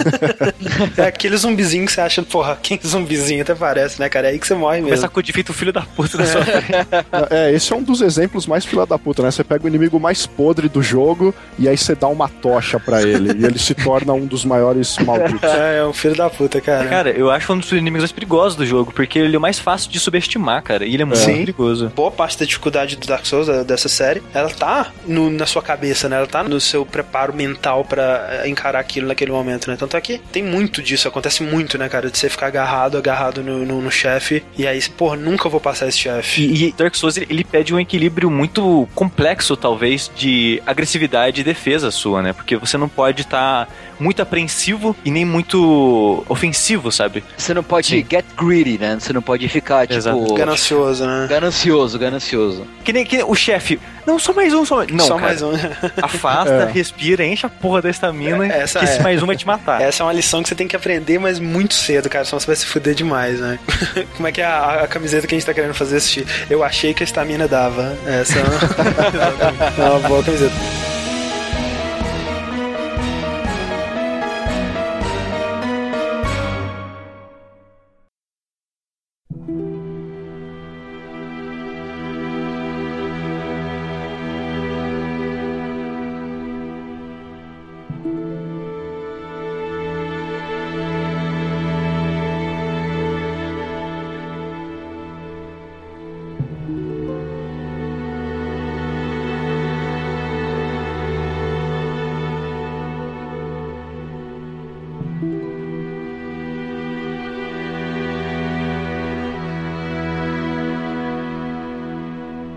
Gente vai ver então que eh, Dark Souls ele tem muitas, muitas semelhanças com o Demon Souls, mas também muitas outras diferenças, né? Muitas diferenças que transformam ele numa experiência muito diferente. E eu acho que uma das maiores, assim, uma das mais fundamentais, tanto em questão de, de jogabilidade quanto em questão de, do- da criação desse mundo que se passa Dark Souls, é o fato de que eles abandonaram o lance do lobby, né? Do hub da Nexus que você tinha no Demon Souls e trocaram isso por um mundo aberto, entre aspas, né? Conectado, né? Todo lugar que você explora, ele se conecta a um outro lugar e E isso de uma maneira que faz sentido geograficamente, o que é o mais foda, né? Caralho, sério, eu acho que esse é o melhor do mundo aberto, assim. Mundo, eu, eu concordo, Sushi, eu concordo com você. Eu cara. acho que. Eu não, eu não sei, eu não- eu não consigo expressar o suficiente o quão foda eu acho o, o mundo desse jogo, sabe? Porque não importa onde você tá, você vê uma outra área e faz sentido o, de onde Sim. você tá ah, vendo a outra área, faz sentido o caminho que você percorre pra chegar lá, sabe? Sim, sim, é muito foda, cara. Os Quando você- atalhos que tem quando você reencontra e tudo mais. Cara, o mundo desse jogo é incrível, É sabe? incrível. Quando você começa em, em Firelink, né, que é meio que a Nexus do Dark Souls, né, você já vê é, isso na sua cara, porque você olha pra baixo, você consegue ver uns restos de uma cidade, você olha pra cima, você consegue ver o aqueduto passando lá, você olha pro outro lado, tem um cemitério, né? né uma das coisas que mais se discute sobre Dark Souls, especialmente porque mesmo quem tentou jogar né, só um pouquinho, com certeza passou por essa experiência, que é a experiência de você chegar em Firelink e não saber pra onde você tem que ir, né? Ah, é, é clássico a pessoa começar e descer pra New London. Sim. Todo mundo faz isso. cara. Catacombs também. É, se você não morre pros esqueletos, você acaba parando nas catacombas. É, sim. Inclusive tem uma, uma história de um ouvinte nosso que ele começou a jogar Dark Souls, né? Ouvindo dizer a forma do jogo, que é um jogo muito difícil e tudo mais. Chegou em Firelink e começou a avançar pelo primeiro caminho que ele viu, né? E, porra, realmente muito difícil e tudo mais. Que era o caminho dos esqueletos, né? O caminho pra catacombas. E ele continuou avançando. Nossa. Mesmo achando muito difícil, mas, né, superando desafios aos pouquinhos. E, cara, ele conseguiu chegar no Pinwheel e matar o Pinwheel, você tem noção? e aí, quando ele chegou lá no, no Tomb of Giants, aí que ele falou, pô, mas esse jogo é difícil demais, não tem condição isso não. Ah, excelente. Ainda que Ah. o Pinwheel não é um chefe até meio fácil, né? É, É mas difícil chegar nele, né? ele devia tomar um hit kill de todos os inimigos de lá, cara. Tipo, É, tem todo aquele lance, né? Tudo bem, Dark Souls ele, ele tem essa fama de ser um jogo muito difícil e muita gente leva isso pro extremo, né? Então é difícil mesmo, né? Então eu vou acreditar que é realmente por aqui que eu tenho que ir. Mas se você souber que ele é um jogo difícil, mas justo, você vai entender ne- nesse primeiro momento que, ok, eu tô tentando avançar por aqui, eu tô batendo a cabeça contra a parede, não tem como eu avançar por aqui, né? Então eu vou tentar outro lugar. Aí que tá. Dark Souls não é um jogo difícil. Ele só quer a sua atenção.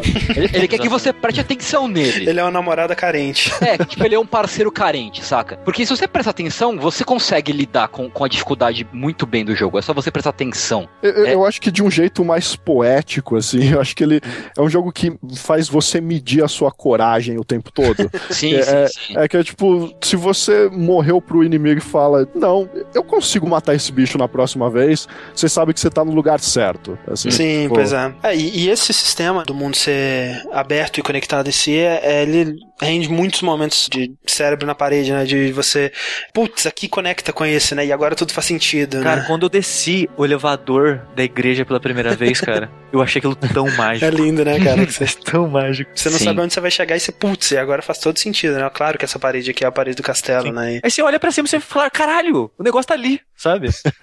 Ele, ele sempre esteve ali. Sempre eu esteve ali. nunca me toquei, né? É foda quando você tá descendo ali no Undead Parish, né? Que você vai naquele lugar que tem o ferreiro e aí tem a pontezinha pra Sense Fortress. E dos lados, assim, tem a floresta, né? E aí você desce um pouquinho mais, você chega na floresta, né? Você vê, ah, aqui por cima que passa aquela pontezinha e a floresta tá aqui. Faz todo É. sentido, né? Então, Eu, eu jurava, até pouco tempo atrás, que o jogo era um ambiente só, coeso, sabe? escondido, né? Disfarçado. Sim, porque faz muito sentido, que nem a floresta que você comentou. Se você for pra floresta e seguir pra primeira direita, você ver que tem tipo um precipício assim e uma montanha contornando. Se você olhar essa montanha contornando, você vê Undead Burg e é idêntica e a proporção tudo certinha pra Undead Burg que você tava agora há pouco. É Sabe? foda, cara. É muito incrível. É, a gente comentou lá no, no Demons, né? Que, poxa, o, o- cada mundo do Demons ele é muito único. Sim, ele é como se fosse uma fase do Mega Man, assim, cada um pega É, um tempo. como tem menos, eles podem trabalhar muito mais esse tema é, e aplicar esse tema a todos os elementos. E se você for analisar lugar por lugar, né, eu acho que o Demon Souls ele ganha. Uhum. Mas o mundo em si, né, o mundo inteiro, eu acho que o, e a maneira como que isso é, é, afeta a jogabilidade, eu acho que o Dark Souls ele faz um trabalho muito melhor, né, cara? Sim, não, e eu a- acho que ele fez um, um excelente trabalho com a diversidade também, cara. Porque ele coloca muitas áreas diversas no, próximas assim e você não sente disparidade, sabe? Sim, ele consegue fazer a transição, né? A geografia, justamente, do Dark Souls é fantástica. O mais incrível disso tudo pra mim, né, cara, é que é um jogo, assim como o Demons, mas o Demons você precisava menos, mas ele é totalmente sem mapa, né? Você não tem um, um- um select que você aperta e você vê um mapa de, de Castlevania no, no jogo, né? E, e é incrível, como que se você me perguntar, eu consigo te descrever aqui de cabeça os, sei lá, 90% do jogo, é, sabe? Eu acho, Então, eu acho que eu sei andar mais em Lordaeron do que na cidade que eu tô morando. Isso é fácil, fácil. Não, e o pior é que isso acontece na primeira vez que você passa pela área, né? Tipo, você matou o chefe e você já decorou tudo ali. Tudo, é muito incrível. Assim, se você me falar, ah, desenha pra mim um mapa de Sense Fortress, talvez eu não vou saber, porque é uma confusão desgraçada e muitos andares É, e na sua cabeça, você consegue andar ele na sua cabeça, né? E a gente lembra porque não tem mapa no jogo. Que a gente precisa lembrar, Como né? a gente não depende, não fica dependendo de uma muleta, de um, de um grafiquinho idiota que fica no canto da tela, a gente entra no negócio, entendeu? A gente vive a experiência Sim. de explorar aquele lugar e falar, não, é, tem que virar aqui, porque tem uma porta aqui, tem inimigo ali.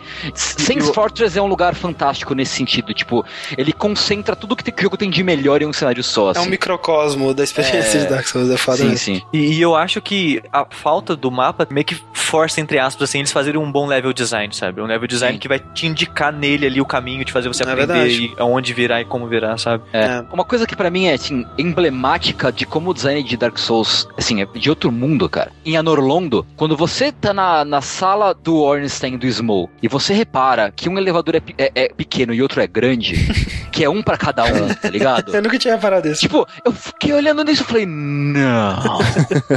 é sério que eles pe- pensaram nesse detalhe, tá ligado? Como que esses caras iam se locomover de verdade é, ali, né, cara? Miyazaki, É, é, é legal puta, que antes sabe? disso também, né, na escadaria da entrada, né, você vê uma escada grande e uma pequena. né? É, eu falei, É, exatamente. A primeira. Eu nunca tinha reparado nisso. É, a primeira metade na sala da Firekeeper, primeiro elevador e tal, tem a escadinha, é a parte humana, digamos, de Anorlondo. Aham. E aí depois daquela parte que você gira, onde tem as estátuas grandonas, a escada já é gigante, é tudo muito maior, porque era a entrada dos gigantes. Dos gigantes. é. é, É É genial. verdade. Pra mim, em questão de level design, né, já falando disso, eu acho que um mapa de level design mais incrível que tem assim no jogo, que também é outro microcosmo da, da experiência Dark Souls pra mim, que é Painted World, né? Painted Sim. World of Ariamis. Que eu conheço muita gente que não gosta do mapa e não, não gosta dessa, dessa parte do jogo, eu acho fantástica, cara. Eu, acho- eu acho que a parte do ódio é meio pela dificuldade, né? Porque. Talvez, ele é aí bem você fica meio dificinho. preso ali, né? É um dos Sim. momentos que o É. jogo ele te prende, ele fala, ok, você vai ter que terminar isso aqui antes de avançar. Mas eu concordo com você.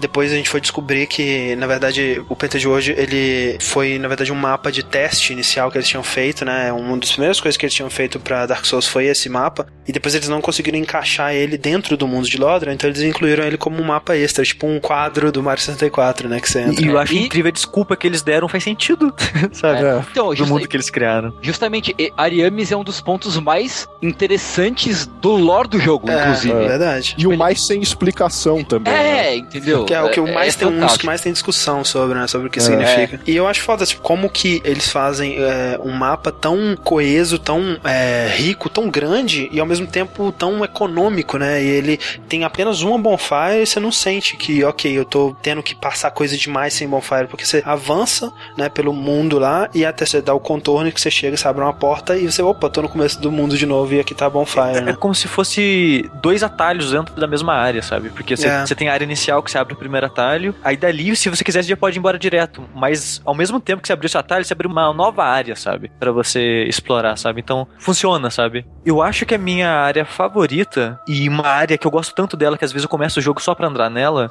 é Undeadburg. O, con o É. conjunto de Undeadburg, é, Lower Undeadburg e Undead Parish, sabe? Essa área Aham. toda, assim, dessa parte, eu adoro. Adoro esse começo do Dark Souls. É muito comum eu começar o jogo e rapidinho até os gárgulas e parar, sabe? Eu gosto pra caralho de Anorlondo mesmo. É a primeira vez que você chega lá com os bichos te levando, você tipo, nossa, isso aqui é realmente um lugar dos deuses, tá ligado? Tipo, é imponente ao extremo, assim. É que, tipo, você passa a primeira dezena de horas ali no jogo tentando tocar esses dois sinos, né? Come o pão que o diabo amassou em Sands Fortress depois, tá ligado? Sim. Tudo- ah. E, tipo, tudo pra chegar nesse lugar, né? Será que o que, que tem desse lugar que é tão importante assim? E, E quando é você vê, incrível, né? e, e é, o, é o lugar, talvez, com a- o trecho mais difícil do jogo. Os É o arqueiros. lugar com o chefe mais memorável do jogo. Tem toda a parte lá dos Silver Knights e tal. Eu, eu acho aquela área uma das melhores coisas já feitas. é assim, fantástico mesmo. incrível. Ah, vai tá, tá queimado né, na minha memória a paisagem na hora que você chega lá, cara. Que é aqui no, no- naquele Design Works, né? Que é o livro de, de, de arte do Dark Souls, que tem uma entrevista excelente também com os desenvolvedores no final. É, eles falam disso, né? Eles falam que a Norlondo foi construído realmente pra ser uma recompensa pro jogador, né? Que chegou até aqui realmente agora a gente vai te dar uma recompensa visual nessa cidade que é realmente foda. Aliás, uma das ilustrações mais bonitas do Design Works pra mim é, é em Anorlondo, que é o Gwendolyn do lado da tumba do, Sim. do Gwen. Sensacional. É, com tudo escuro, né? Que, ah, como se não bastasse a Norlondo, ainda tem uma segunda versão, né? Uma versão depois que você descobre que é tudo uma, uma que estão farsa. todos te manipulando, né? Mas voltando então aqui, você chega então em Lordran, né? Ali em Firelink Shrine, e você recebe essa quest. A única pessoa que você encontra ali pra conversar, ele te fala, que é o Crash Fallen, né? Que é... E uma dica, se você não jogou o jogo ainda, sempre fala com o cara deprimido sentado no canto. em, em todos os três jogos eles vão te dar dicas. Ele é o jogador que já jogou e tá ali pra te, te ajudar, sabe? É, o- é o jogador que jogou e, tipo, desistiu, né? É, é muito comum as pessoas ignorarem, pular a conversa, ignorar, simplesmente não falar com o cara, Aham. mas ele, ele é muito útil, cara. Ele fala tudo, tudo que você precisa saber. É, então ele te dá essa missão. Ele fala que você tem que tocar dois sinos, um que fica em cima, um que fica embaixo. Toca nesses dois sinos, você vai abrir é, Sense Fortress, né? Pra, enfim, chegar em Anorlondo, que é, né, até onde você sabe, o seu objetivo inicial ali. Como o Sushi disse, você passa por esse é, Undead Bug, um cenário né, mais é, tradicional, medieval do castelo. Aí tem os Depths. Antes do Depths, né, cara, tem um.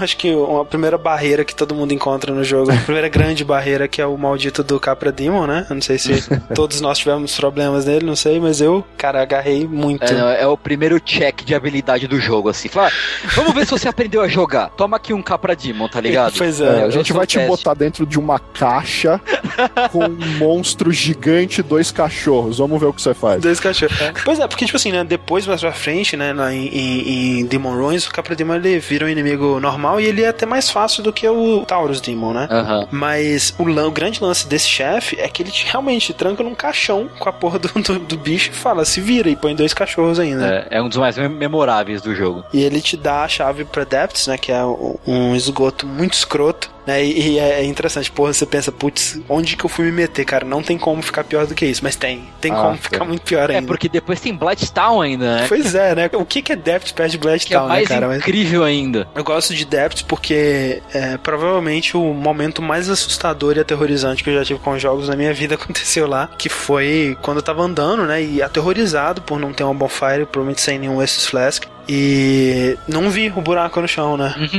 E aí eu caí no ninho daqueles basiliscos que tem o, o curse, né, cara? Ah. E puta que pariu, velho. Foi a primeira vez que eu vi o design dele e aquele design me, me deixa nervoso até hoje, cara. É um, um sapo com uns olhos gigantes, uma boquinha assim. E aí ele começa a cuspir aquela fumaça em você que te dá curse. Foi esse momento, cara, eu, sério, eu devo ter chorado de medo quando eu caí ali, porque tem essa parada, né? O, o, o- Dark Souls ele, e o Demon Souls também, ele é um jogo que ele te inspira medo real, né, velho? Ele é aquele medo que a gente falou de você perder o que você acumulou até ali no seu progresso, né? Você vai perder todas as suas almas, cara. Ele não é necessariamente um jogo de terror em si, mas eu eu nunca senti tanto medo quanto eu senti nessa série. É, a, a sua morte ela tem consequência, né, cara? E, é aquela coisa, você tem essa bonfire, ela é um, um porto seguro pra você, mas dali pra frente você tem que conseguir avançar e chegar na próxima, né? Eu acho até que Dark Souls 2 esse é um dos pontos mais negativos, né? Uma ideia realmente muito infeliz que eles tiveram, que foi habilitar a viagem entre bonfires desde o começo, que tira esse terror, na minha opinião, sabe? Eu acho que a primeira vez, outro momento absurdamente aterrorizante que eu tive foi em Tomb of Giants, que eu fui pra lá muito antes de ter capacidade de ir pra lá também. E eu fiquei naquela primeira bonfire lá, cara, e eu não conseguia sair daquele porra daquele lugar, cara. E foi É. aterrorizante. Eu tentar encontrar o caminho naquela escuridão ali pra voltar pra catacombs e sair daquele inferno daquele lugar, foi uma experiência absurdamente memorável pra mim. E se fosse um Dark Souls 2, era só dar travel pra Majula e tava tudo bem, né? É, pois é, puta, Tomb of the Giants é um, é um cenário bem, bem feliz, assim. Cara, eu acho, eu acho que eu sou a única pessoa no mundo que gosta daquele Não é lugar. cara. possível. Como é que você gosta daquela porra daquele lugar? Eu não sei, eu acho legal. É Tirando o escuro. cachorro. O cachorro é chato pra caralho. Porra, escuro é chato pra caralho. Acho que é o cenário mais desafiador, tipo, constantemente no jogo. Assim, tipo, Ah. do começo ao fim ele não tem um lugar fácil, né? É. A qualquer hora você pode ou cair porque um esqueleto te deu uma bota nas costas, é, ou porque você trombou numa torre de esqueletos que tá te atacando. Inimigos muito perturbadores, era essa É. torre de, de, de membros e sei lá o que. Não, é, é horrível porque eles aparecem pela primeira vez logo depois que o, o fila da puta do Patches te joga lá embaixo. E aí você, É. tipo, ok, eu vou subir, eu vou. O que, que é isso, pelo amor de Deus? Você não É. sabe o que tá acontecendo, né, cara? E você vai avançando devagarzinho, né? E você vê os olhinhos do esqueleto no fundo, assim, no escuro. Cara, é muito Cara, horrível, os cara. olhinhos, É cara. um lugar muito desgraçado. Então é, é essa coisa, né? Tipo, você tá em Depths, porra, não tem como ficar pior que isso. Aí você vai pra Blighttown, porra, não tem como ficar pior que isso. Aí você vai pra Tomb of Giants, que é, tipo, pra mim o pior lugar do jogo, sabe? Nesse quesito. Então, sempre tem como piorar, gente. Não, nunca duvide. Sim, se- sempre haverá Lost Isleaf. Blighttown é meio que uma, uma grande favelona gigante. É o Valley of Defilement É do. o Valley of Defilement com maluquinhos que cospem dardos de tóxico em você e a sua vida é drenada na velocidade da luz, assim. É bizarro. Também conhecido como Lagtown no console, né? Lagtown. Lagtown, Porque verdade. o frame rate cai pra 2 frames por segundo, assim, quando você tá lá. Foi um dos lugares que mais me marcou pelo desafio, assim, porque ele é muito É. traiçoeiro de se andar, porque não tem plataforma segura, tem que dar uns pulinhos esquisitos. Tem uns lugares que você não acha que dá pra você ir, é pra lá que você tem que ir É, mesmo. O design é confuso, tem uns inimigos muito filho da puta, tem aquelas moscas desgraçadas que não param de te seguir o tempo inteiro. Ok, o, o frame rate é falha do, do- do- Inclusive, a gente tem que comentar isso, né? Que é, Dark Souls ele é, é, artisticamente impecável, mas a parte técnica nem tanto, né? E Uhum. Você vê, inclusive, a gambiarra que é quando eles querem fazer aquela pontezinha que se mexe quando você tá andando, que é muito tosco, né, cara? É muito. um efeitinho muito, muito escroto. E é horrível de, de se de andar em cima É, daquilo. muito ruim. É. Mas o design de, de Bloodtown ele é confuso, mas eu não acho que isso, isso seja por falha. Não, não, é, é confuso no bom sentido, assim. É É pra, pra proposital confundir. É, É, proposital pra mostrar a precariedade daquele lugar. Sabe né, sabe uma coisa que eu acho muito interessante, cara? Ele é confuso, mas se você prestar atenção em um detalhe, você se acha muito fácil lá. Tochas. Sim, sim, sim. Toda escada tem uma tocha na base e no topo. Olha aí. Se você reparar isso, você praticamente vê o caminho que você tem que fazer, sabe? Uhum. Quando você chega no pântano, embaixo também tem tocha? Não, não. Lá embaixo não tem tocha porque não tem, não tem escadas. Né? Ah, não, mas eu digo pra, não é pra você saber pra onde você tem que ir, porque lá embaixo, quando você chega na- no pântano, também é bem Não, confuso, é, né? Lá embaixo é. É- Não, então é que tá, só de- andando depois mesmo. de passar a favelona, maluquinhos com dardo, cachorro que cospe fogo, gigante que bate com a clava não sei o que, você chega lá embaixo, é um pântano de veneno. É muito horrível. É, e o pior é que além do Poison, você tem água na altura do joelho, né? O que faz você não andar na velocidade normal. Pô, o lugar é feio pra caralho, os inimigos são muito escrotos, sempre tem a porra do poison, você não sabe pra onde você tem que ir. É um lugar realmente, cara, vai testar a sua vontade de jogar esse jogo, né? Com certeza. E você é premiado no fim dessa história com a chefe que é metade muito bonita e metade uma aranha peluda, que cospe, cospe lava em você, né? Que é Quilag, né? Que é excelente. Tem um chefe que eu adoro, cara. Eu Eu gosto muito também. Gosto Eu também dela. gosto, também gosto. É, é legal, né? Porque é isso que a gente comentou na, na introdução, né? Da bruxa de, de Isleth, que ela tinha essas, essas filhas, sete filhas, né? Uhum. Sim. Todas elas estavam com ela ali no momento que ela tentou duplicar a chama e todas elas aconteceu alguma coisa com elas. Né? É. Acho que uma só sobreviveu com sanidade, né? Duas. Duas? Foi duas. A que fica na frente da Battle of Chaos e a, a que te ensina as pyromancies avançadas no Sim, pântano. e- Eu acho que pode considerar três com aquela que você acha a roupa, né? É, Normal. sim, sim, sim. Ah, peraí, a que já tá aqui na frente do Bed of Chaos, ela não tá, tipo, hollow? Ela tá, mas ela não sofreu nenhuma mutação bizarra, nesse sentido que eu falei. Eu Não acho que ela tá rolo, mas. Por que, que você acha que ela te atacaria ali, então? Pra proteger a mãe dela? Pra impedir de você ir pra lá. Pra você matar a mãe dela. Ah, mas porra, se ela não tá rola, ela deve entender o porquê que você tá indo pra lá, não? Que nem a Aquilana? Aquilana? Aquilana é a pyromancer que fica lá no pântano. Eu não lembro o posicionamento dela em relação a. Ela te ajuda, né? Ela quer que Na você. verdade, ela quer que você destrua a Bed of Chaos, tanto que é só depois disso que ela te dá a última Pyromance. É, mas é, e aí você tem a, a outra filha dela que é a Quilag, né? Que é a chefe de Bloodtown. Você tem a Fair Lady, né? Que é um- uma que sofreu uma mutação muito parecida com a Quilag, mas ela é branca, né? Ela parece que tá na beira da morte, realmente. É, ela é surda, muda, cega, tá morrendo, tá É. tudo zoado. E é meio triste a história dela, porque você chega nessa área, você dá de cara com um monstro, uma aranha de lava tacando fogo em você e te matando. Aí você, ok, você vai lá, mata, aí na hora que você passa, você descobre que ela tava defendendo a irmã dela, sabe? Que tá toda fodida, doente, morrendo, não sei o que lá. E ela tava lá defendendo a irmã dela e coletando humanidades pra dar pra irmã dela pra tentar ajudar ela a sofrer menos, sabe? Ó. Aí você, porra, que bosta, cara. E eu matei a pessoa que ajudava É. ela. E não, e Ah, mas não, é, é, é pra ficar puto mesmo depois. Porque, tipo, você, pô, por que você não me avisou, tá ligado? Eu É. ajudava. e não, não contente, ela ainda acha que você é a irmã. Ah, é. cara, tem isso. Que sinistro, velho.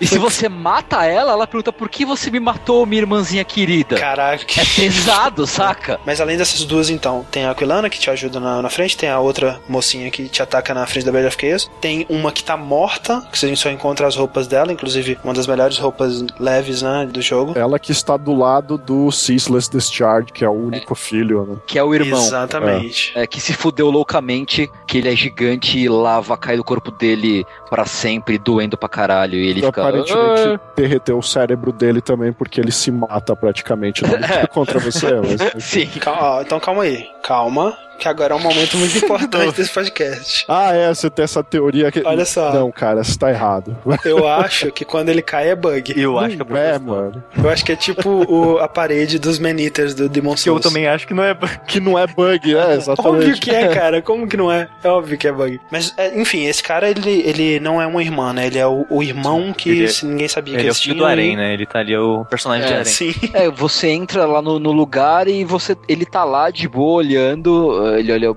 meio Com pra aquela cara você. mega triste dele. É, e ele fica olhando, ele fica vigiando e protegendo o, o cadáver da irmãzinha querida dele que morreu ali e, E, tal. e é, ele é monstruoso, ele tem, tipo, sei lá, uns sei lá, 30 metros de altura, mas é, se olhar pra cara dele, ele tá muito triste, né, cara? Ele tá com uma cara triste e tal. E quando você rouba as roupas da irmã morta dele, aí ele fica puto, com razão. Eu ficaria puto se roubasse as roupas da minha irmã, assim. E aí, só que você precisa matar ele pra ganhar acesso à parte inferior de Demon Ruins e de Isalith e E depois, chegando Demon Race, você derrota a Bed of Chaos, que era a... a- Ali tem três, né, É, irmãs. tem, a, tem a mãe, é a mãe no meio e duas irmãs. Isso, exato. Que a mãe, ela foi reduzida a um, sei lá, um, um vermezinho, né, um é, inseto tipo, um esquisito. inseto, é bizarro.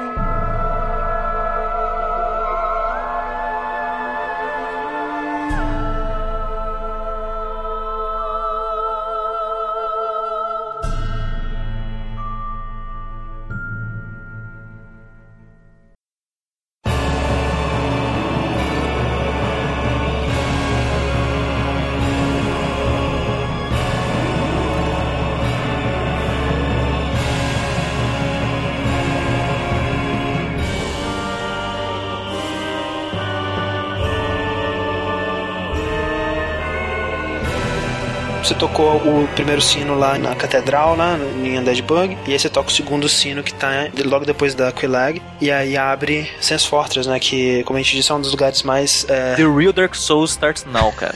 É. que é foda, né, cara, porque é tipo uma casa de, de Olimpíadas do Faustão, né? É, a própria. Hoje em dia eu já não sei mais, porque minha opinião tá meio corrompida, tanto que eu joguei. Mas a primeira vez que eu joguei, eu achei ele o lugar mais difícil do jogo todo. Porque eu cheguei lá, olha só que merda. Por isso que, por isso que eu falo que ninguém tem que usar aquela merda daquela Drake Sword. Porque a primeira vez que eu joguei, eu joguei com a Drake Sword. Eu cheguei lá, ela não servia de merda nenhuma. Porque como é que é isso da Drake Sword, Sushi? Que, tipo, você tem um- uma mecânica nova que eles introduziram no, no Dark Souls é que você pode fazer inimigos droparem armas é, específicas se você cortar o rabo deles, né? Sim, é, é em sua maioria dragões, né? Aham. E se você cortar a cauda deles, eles dropam um item, né? E no comecinho do jogo você encontra um, um Drake, dragãozão gigante numa ponte, assim como no Demon Souls. E tem um, um ponto lá que fica a caudinha dele balançando lá, te chamando a atenção. e você pode ficar dando flechada lá, ou chamar ele pra ponte e cortar na moral. E a espada que ele dropa, a Drake Sword, uma espada muito boa no começo. Que foi uma muleta que os designers eles deixaram ali.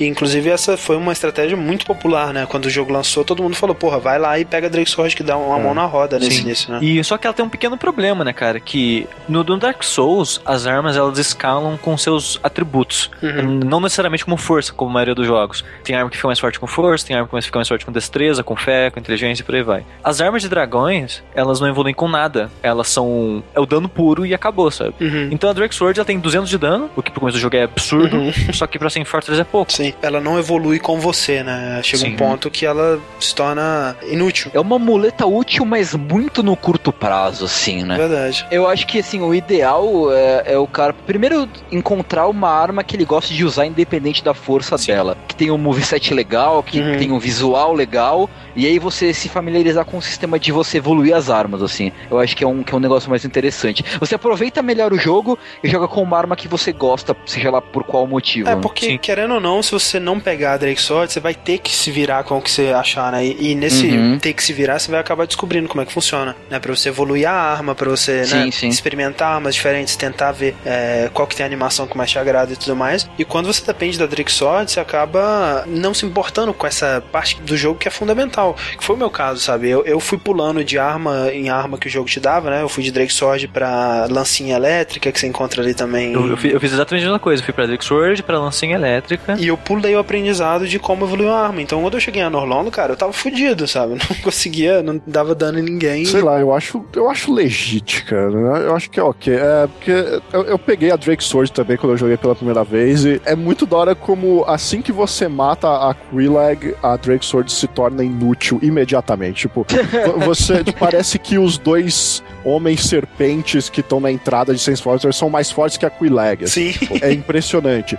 Ok, não vai dar, eu preciso de uma arma melhor. Teve essa parte de, tipo, eu ter que aprender as coisas na marra, na hora, mas acho que a Drake Sword serviu quase que como um contrato de um tutorial estendido, assim, sabe? É, sim, sim. É, tipo, você, é, você vai poder experimentar as outras armas, mas você já sabe como metade dos inimigos do jogo funcionam, então vai ser um pouco mais de boa. Vale dizer que, porra, se você tá ouvindo falar de Dark Souls pela primeira vez, você só conhece esses jogos pelos nossos podcasts. O Dark Souls, ele é praticamente idêntico ao Demons, né? Ele só não é uma sequência porque, como a gente disse, os direitos da IP pertencem à Sony. Mas em questão de jogabilidade, né, os controles são os mesmos, com né, algumas pequenas alterações ali. E a mecânica é basicamente idêntica também. O jeito que você equipa suas armas, uma na mão esquerda, uma na mão direita, você pode equipar escudo, você pode equipar duas armas se você quiser. Sim, e, e os seus ataques não são, são pelos braços, né? Você controla os braços pelos gatilhos. Demon Souls foi me vendido como um jogo tipo Zelda, né? Que é, eu acho que é uma comparação válida, né? Os Zeldas 3D, assim, que você marca, né? Você dá um lock no seu inimigo, você tem um botão pro escudo, você tem um botão pra bater e tudo mais. Eu acho que é uma comparação válida. Só que eu achei tão genial ele usar os gatilhos, né? Uhum, sim. Não tem como jogar de outra maneira, sabe? Não teria, realmente, porque você é, deixa livre o dedo pra mexer a, a, câmera, duas variações ali nos dois gatilhos. É um, um, controle que eu acho fantástico. A única coisa que eu não gosto no controle é, é o, o, toquinho mais gatilho, sabe? Que você tem que dar. Sim, hum. ele, é um, ele é um pouco complicado de conseguir acertar mesmo. Acho que eles. Eu não sei o que eles poderiam fazer pra arrumar isso, sabe? o jogo ele te dá muito comando pra pôr o botão no controle. O pulo é um exemplo disso, né, cara? Porque é, é uma pra pular no jogo, você tem que correr, aí durante a corrida, soltar o botão da corrida e apertar de novo. É muito gambiarra. E, tipo, no 2 eles tentaram mudar isso, mas acho que ficou pior ainda no 2. Eu, eu achei que ficou melhor, sinceramente, viu? Eu me acostumei melhor com, com esse esquema. Ah, eu não consigo clicar o L3, cara. É, porque hum. quando eu clico o L3, eu mudo a direção do personagem, eu sempre é. pulo pro lado errado. Enfim, é, mas uma evolução, né, que eles tiveram em relação ao, ao Demon Souls foi em questão de armas, acho. Eu amo o repertório de, de equipamentos do Dark Souls e a maneira que eles balancearam isso, sabe? Porque. É, o, o balanceamento é o mais impressionante, né, cara? Porque o jogo ele tem muitos tipos de arma. Ele tem espada curva, espada reta, tem é, labarda, tem, tem lança, tem um, um, vários tipos de armas. Tem chicote, tem luva, Sim. tem. Porra e, tipo, tem várias armas em cada ramificação dessa. E cada arma dessa tem uma combinação de animação diferente, uhum. deixando cada arma bem única, sabe? E o dano entre elas varia um pouco, sabe? Tipo, 5, 10 de dano, assim, sabe? Por isso, eu, eu concordo com o que disse, vai com arma que você gostou de jogar. Você gostou da velocidade, você gostou da animação, do alcance, cara, vai com ela. E, e, tem, e, tem, um lance também que o jogo ele tem. As armas têm muitas informações, né? Tem, a arma tem peso, a arma tem distância, o gasto da estamina dela e tudo mais. Então, às vezes a arma é um pouco mais fraca, mas ela é mais longa, sabe? Tem isso. Ou então ela tem uma animação que você gosta mais. Sim, né? então eu acho que eles balanceiam muito, muito, muito, muito bem. A prova é que você não consegue, né, cara, encontrar uma resposta de qual é a melhor arma do jogo. Você não vai Sim, conseguir. É, tipo, se você tipo, escreve no Google ou faz uma pergunta no fórum, qual é a melhor arma de Dark Souls? Você virar guerra. Todo mundo vai dar uma resposta diferente, né, cara? Sim. É. Qual, vamos lá, qual é a melhor arma de Dark Souls? É a Halberd do Black Knight. é, é uma arma quebrada, com certeza. tipo, ela é, ela é quebrada, principalmente pra galera que faz speedrun e tal. Eu acho ela a melhor arma do jogo. O que vocês acham? Qual que é a favorita de vocês? Depende muito, cara. Tem várias armas que eu gosto bastante. Uh... Fala, escolhe um A melhor, Sushi. Não tem, caralho! Depende de muitas coisas. Uh, tipo, aqui eu acho a melhor mesmo é a Great Scythe, que é o facão da morte meio tosco, com um cabo maior do que deveria. É uma arma totalmente de Dex. É, é, considerada geralmente a melhor arma de Dex do jogo. Ela é meio Sim. roubada. Mas a arma do coração, para mim, são as katanas. Tipo, a Yaito sim, e a Uchigatana. Sim, eu, eu, acho que eu escolheria uma das duas também. Eu ia dizer Uchigatana, mas o Dugão falou já. Então, cara, é, assim, eu vou falar uma arma, duas armas. Uma que eu usei muito e achei muito legal, e uma que eu não uso mais eu acho animal. A que eu usei muito é a Great Club, que é um porrete de madeira Ah. gigante, que é fantástico. E a segunda é o Dragon Tooth, que é a arma do, do Ravel, Do que é Ravel. Cara, o porrete você pensa, cara, que arma ridícula. Quem que vai usar um negócio desse? pedaço Forte de pra caralho. forte, muito forte. Uma coisa que eu acho legal, o lance de armas do jogo também, é que na vida real tem muitas armas dessas que você vai encontrar no jogo que são armas de duas mãos, né? A Halberd, por exemplo, que é uma lança com machado na ponta, é uma arma de duas mãos. Mas o jogo ele permite que você use com uma ou com duas, né? Aham. E uma coisa que eu acho interessante é que, tipo, todas as armas que são boas pra duas mãos, se você usar ela com duas mãos no jogo, ela, ela vai ser melhor. Aham. Porque a animação vai ser diferente, e mesmo que a animação seja a mesma, a velocidade de ataque vai ser mais rápido. Porque você, em teoria, tá usando a arma como ela deveria ser usada, Mas, mas isso não se aplica a todas as armas se você usar com as duas mãos ou não? Não. A animação vai mudar, mas o, eu digo velocidade, a utilidade, Aham. assim. É, o que eu acho mais foda na questão da evolução do- de, dessa filosofia de como eles tratam as armas no Dark Souls em relação ao Demons é que é, a gente comentou, né? No Demons eles têm aquela preocupação muito grande com o tipo de ataque, né? Que você tem o ataque de Sim. piercing, ataque de blunt, ataque slash, essa porra toda. Isso é legal, né, cara? De um certo ponto de vista que Con- é, o conceito é muito legal. é, deixa as coisas mais estratégicas, tem que estar preparado para os diferentes tipos de inimigos que vierem. No Dark Souls eles abandonam isso e você pode achar, porra, né, burrificaram o jogo, mas eu acho que é o contrário, sabe? Eu acho que é, tirando isso, ele realmente abre a possibilidade de você literalmente formar o personagem que você quiser com a arma que você quiser, né? É, essa liberdade que ele te dá tá em todos os aspectos do jogo. Por outro lado, eles facilitaram você criar ar- armas de elementais diferentes mais fácil, assim. Sim, porque eles meio que abandonaram os danos, os tipos de dano, né? Mas eles ainda funcionam muito é, dano elemental, né? Então tem, você vai encontrar Sim, muito chefe que é mais fraco pra teu elemento e tudo mais. Né? é verdade. E, e é mais fácil mesmo de fazer, porque no Demon Souls é chato farmar pedra pra. É, pra- Não, não, é, É, nojento. Pra Eu, evoluir eu acho ideal a maneira que eles fizeram no Dark Souls, porque você nunca vai faltar minério. Você vai ter a quantidade exata pra você evoluir lá só uma, duas armas que você tá experimentando, sabe? Uhum. De modo geral, eh, Dark Souls, Demon Souls, e, enfim, Souls em modo geral, é, cara, é, é pornô de equipamento medieval. É assim. verdade. A qualidade de detalhes que eles põem nas armaduras, nos capacetes, nas espadas, nos escudos e tal, é muito impressionante. É, o design das armaduras é uma coisa fantástica e, mais fantástica ainda se você for olhar no Design Works, né, cara? A quantidade Sim, de sim. detalhe é um absurdo. E- isso o André, eu acho engraçado que. é, E o André, a gente teve uma visão totalmente diferente quando a gente terminou de ler. Ler não é, de, de ver, né, o, o Design Works. Porque Aham. o André terminou e falou: Caralho, se o jogo tivesse mais poder gráfico, ele seria tão mais foda, porque art- o artwork é tão foda, não sei o que lá. Você tá maluco, André? Eu tô impressionado em quanto de detalhes conseguiram colocar, apesar das limitações que eles tiveram. Porque se você reparar nas armas, sério, você pega, abre o artwork e olha lá a Black Knight Halberd, por exemplo, que você gosta. Uhum. Você olha ela, você vê lá que tem muito, muito detalhezinhos. Se você pegar a arma e a- arrumar a câmera pra ela aparecer, todos aqueles detalhes estão na arma. Mas, né, mas borrado, né? Tá borrado. Não, cara, você vê, você vê até relevo na Porra, parada. cara. vou te mostrar uma arma que chama é, Serpent, o Serpent Man, Great, Não, Great Sword. ok. Tem, É Man Serpent. Man é, Serpent. Man Serpent, é. É. Enfim, quando eu falo isso, eu me refiro é, muito mais também aos inimigos também, né? Eu acho que um dos inimigos com um conceito mais legal que eu acho que é o, o dragão zumbi, né? No artwork, o, o design dele é tão foda, mas é tão foda, é um dos designs mais fodas que existem. E você vê que eles tentaram trazer aquilo pro jogo, mas é, é, é algo que tá fora da realidade de um jogo nessa geração, né? Ter aquele nível de detalhe.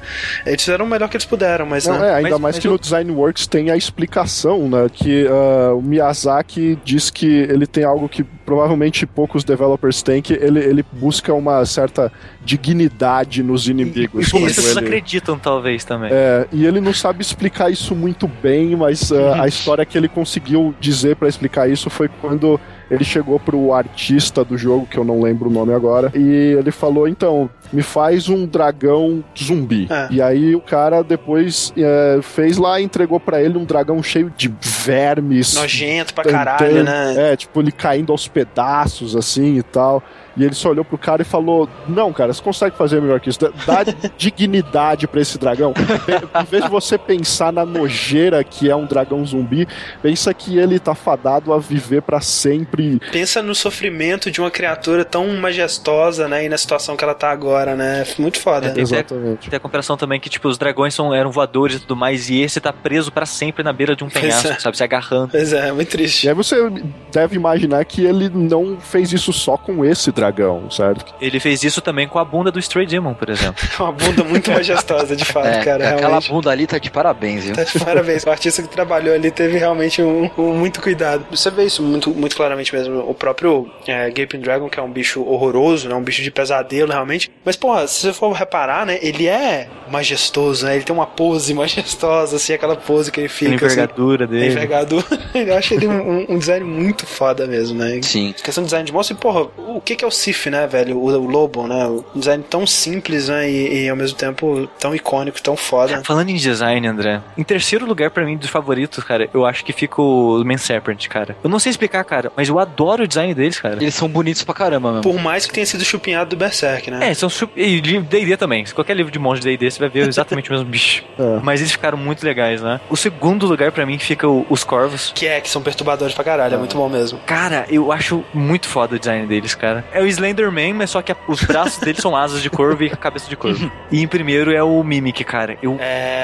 Oh, shit. amo o Mimic desse jogo, cara. O Mimic é um daqueles momentos quando você tá assistindo o playthrough que você fica contando as horas pra chegar, né, cara? Porque Cara- é sempre um momento mágico. Cara, até hoje, antes de abrir qualquer baú, eu bato nele. Até na vida real, né, cara? Você vai, Todos os baús, você cara. vai abrir a gaveta do seu, da sua casa, você dou um bate. chute no armário É, antes. pois.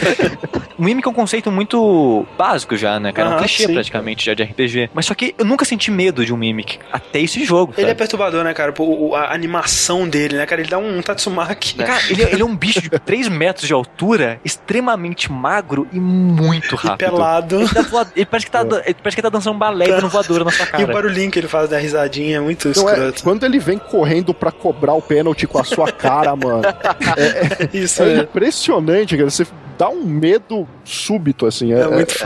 É, é a maneira como que eles fazem pra esconder também, né? Que aparentemente é só mais um baú, mas se você reparar, você consegue ver ele respirando, você consegue ver que a É. correntinha tá ao contrário, né? Então. Sim. E, se- e tem um item lá que ele desativa meio que itens mágicos, né? Você joga no cara, ele não pode usar isso dos flasks e tudo mais. Se você jogar uma paradinha dessa no Mimic, ele simplesmente abre a boca e você pode pegar o item, sabe?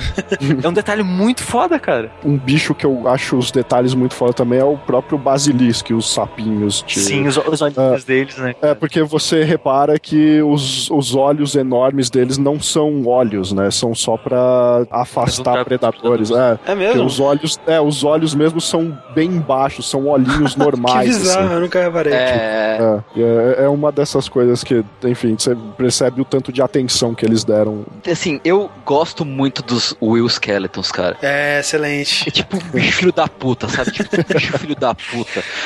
Gosto, mas, é, de, assim, de, de verdadeinha agora, assim, eu gosto muito primeiro dos Channelers. Aham, que Acho eles dançam. muito legais, Ah, da sim. dancinha. E gosto dos Picaças. Pissaca, Ah, Picaça. Que são aqueles, aquelas lesmas que choram. São os experimentos do Sith. Ah, É, Ah, tá, sei, tipo um, um Cthulhu bizarro. É. é, é, eu gosto muito do design deles, acho muito legal. eu acho interessante a lore que eles têm. Sim, e a lore por trás. Como o Dogão falou, esses monstros, eles ficam na biblioteca do Duke, né, do, do Cis, e eles, basicamente, você descobre que eles são experimentos falidos que ele conduz na pesquisa da imortalidade dele, né, então ele sequestra mulheres do reino, leva pro laboratório dele e faz experimentos com elas, elas viram esses monstros bizarros. É, que ficam chorando, um choro sinistrão, e é- alguns deles até não são agressivos, assim, né? Sim, É, é, são, são duas, né? Que É. você fica no cantinho, você chega perto, você ouve choro. É. Caso você resolva matar elas, elas derrubam milagres, né? Ela- elas- descobrindo que eram, eram clérigas. É, elas dropam milagre e tal.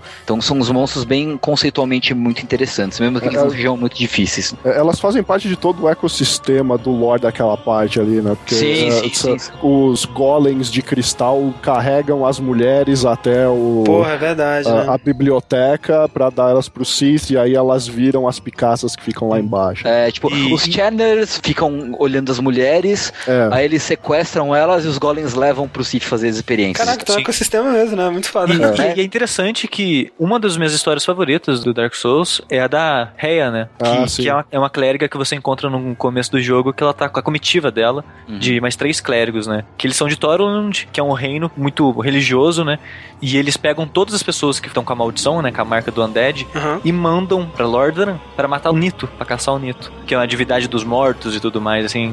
Tem dois lados, né? Que em, Thorland tem a tal da igreja, que é o Way of White, que é um, Sim. que é um culto religioso. Eles têm dois papéis. Primeiro, eles caçam undeads e mandam eles pro Asylum. Eles são tipo a polícia dos undeads. e segundo, quando algum membro do clero descobrem que ele tem a maldição, eles pegam essa pessoa e ela se autoconvida a se retirar e fazer uma peregrinação pra Lordaeron em busca do tal do rito das Kindling. Bonfire, the Ah. Rite of Kindling, né? E a, a Rhea, ela é da nobreza de Thorland. Ela vai nessa peregrinação pra Lordaeron e leva três pessoas com ela, que é o Nico, o Vince e o Petrus, que Filho é um da NPC, puta! que é um NPC fantástico. O Petrus é fantástico. Esse é o NPC que eu faço questão de matar toda vez que eu jogo. Mas é que é o seguinte, você encontra ela, ela fala que tá na peregrinação e tudo mais, e, e some, né? E depois do decorrer do jogo você descobre que ela foi pra Catacombs, naquele lugar escuro que a gente tá falando. E quando o Pets, ele te chuta no buraco, você descobre que ele chutou também ela e os dois caras junto com ela. Sim. Lá embaixo. E mais tarde você encontra ela numa igreja, né? Onde você mata os gárgulas no começo do jogo. Se ela ficar lá na igreja, ela vai ficar lá, vai ficar rezando e te vendendo milagres. Se você for pra duas áreas seguidas que não seja a igreja, ela morre. Você chega lá, tá a alma dela no chão com os itenzinhos dela e tudo mais. E aí você descobre que o filho da puta que sobrou Sim. foi o É. cara que matou ela, porque aí você descobre que é tudo uma grande farsa da igreja, aparentemente, e que eles mandam os caras numa peregrinação já pra morte certa, assim. Mas ela tem um outro destino possível também. Se você comprar todos os milagres que ela tem, ela é sequestrada e vai parar nos experimentos no- na biblioteca do Sith. Em uma das celas você encontra ela hollow lá. É, e ela te ataca Ah, e tal. talvez ela não chega a virar pisaca, não, né? Não, não, ela Não, fica não. hollow só. Mas, mas Ah, tá. ela faz sentido isso, né? Porque nessa igreja você encontra um channeler. Os channelers Sim. são os caras que trabalham pro Sith, que estavam lá Ah. coletando pessoas, enviando pra igre- lá pro. Caralho, cara, velho, é quanto mais você se aprofunda, né, velho? É impressionante esse jogo, cara. É Tipo, muito- e eu gosto muito dessa história porque ela tem várias camadas, ela transita por vários pontos, É verdade. vários NPCs, né? Que tem o Petrus pra saber a verdade deles, tem que falar com o Lautrec e tudo mais. Aham. E, e faz muito sentido com tudo que tá acontecendo, sabe? Voltando então a explorar Norlondo, a gente tem o objetivo aí de conseguir a. a- A Lord Vessel. Passar por Norlondo, chegar até a princesa e conseguir o Lord Vessel, né? E nesse caminho, como o Dogon disse, não só a parte mais difícil do jogo também, na minha opinião, que é a porra da- dos arqueiros, Oh, mas também talvez o chefe mais difícil do jogo. A, a boss fight mais difícil do jogo. né? Exato, que são o, o Ornstein e o Ornstein, sei lá, e o Smoke. só que a mais legal também, né? É muito legal, É, realmente. São dois caras enlou- enlouquecidos, cara, vindo pra cima de você. um, um é gigantesco, com um martelo maior que você, quebrando o pilar, quebrando a porra toda. E o outro é um cara com lança mais ágil, mas que não para de bater, mas nunca. É, tipo, eles são os opostos, assim, que se complementam pra fazer, tipo, padrões de ataques completamente diferentes, ritmo de ataque completamente diferente. Você tem que se dividir, né? Você tem que ter dois cérebros, porque é, é- é realmente muito difícil. E quando você consegue, né, matar os dois, se você conseguir matar ele sozinho, especialmente, né? é O uma- Dark Souls, ele não é muito bem, assim, feito pra combate em, em grupo, né? Você enfrentando vários inimigos. Não é. Como no Demon Souls, né? Você ainda tem as mecânicas online que também elas permanecem quase idênticas, né? Que você pode summonar até dois jogadores pra te ajudar. E acho que essa luta especificamente, é, ela teoricamente ela é feita pra você jogar com um amigo, né? Sim. Porque realmente o jogo é muito mais difícil quando você tem dois inimigos contra você, especialmente dois chefes, né? Tanto que tem até um NPC que você pode chamar lá pra te ajudar também. Mas é possível, né? Não, é, eu recomendo todo mundo matar sozinho o Ornstein e o Smoke, assim. É, Sinceramente. Tipo, é uma das boss fights mais memoráveis é, Sim, com certeza. ever, assim, não, não só de Dark Souls, mas de modo geral, assim.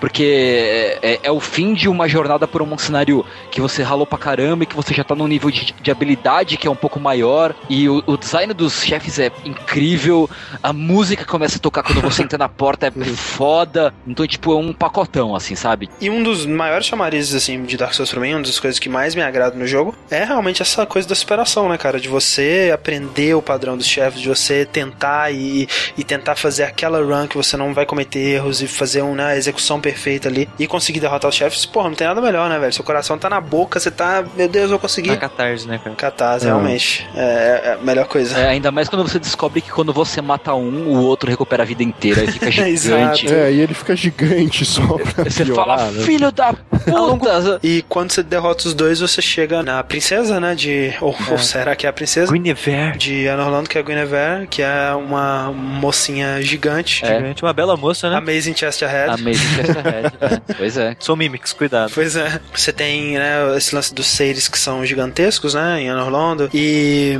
você tem o, o Sith, né, e que é um dragão. E você tem dentro de Painted World of Ariamis uma mocinha grande também, mas não tão grande, com características de dragão, né. Um dragão sem escamos, até você diria. Pois é, olha que coisa incrível. Escondida dentro de um quadro, como se fosse uma aberração que um- as pessoas estão tentando esconder do mundo, será? É, Essa história da Priscila, né, que é essa menina que a gente tá falando, que ela é de fato uma crossbreed entre um, um ser que não é dragão e um ser dragão, não dá pra saber se é um humano, um gigante, whatever, sabe? É, ele é, uma, é um misto de dragão com uma outra raça. Isso é o fato, tá no nome dela, sabe? Mas só que a especulação é quem são os pais delas e por que, que ela tá presa ainda. Quem é o dragão e quem é o, o Sim, outro é. ser, né? Primeiro vez que eu joguei, eu realmente não prestei muita atenção na história, sabe? Fiquei meio por fora, assim, não tava entendendo direito e não peguei, sabe? Eu falei, olha, Dark Souls tem história. Dark Souls tem história? Esse é um momento de realização muito grande na vida de todo mundo, né, cara?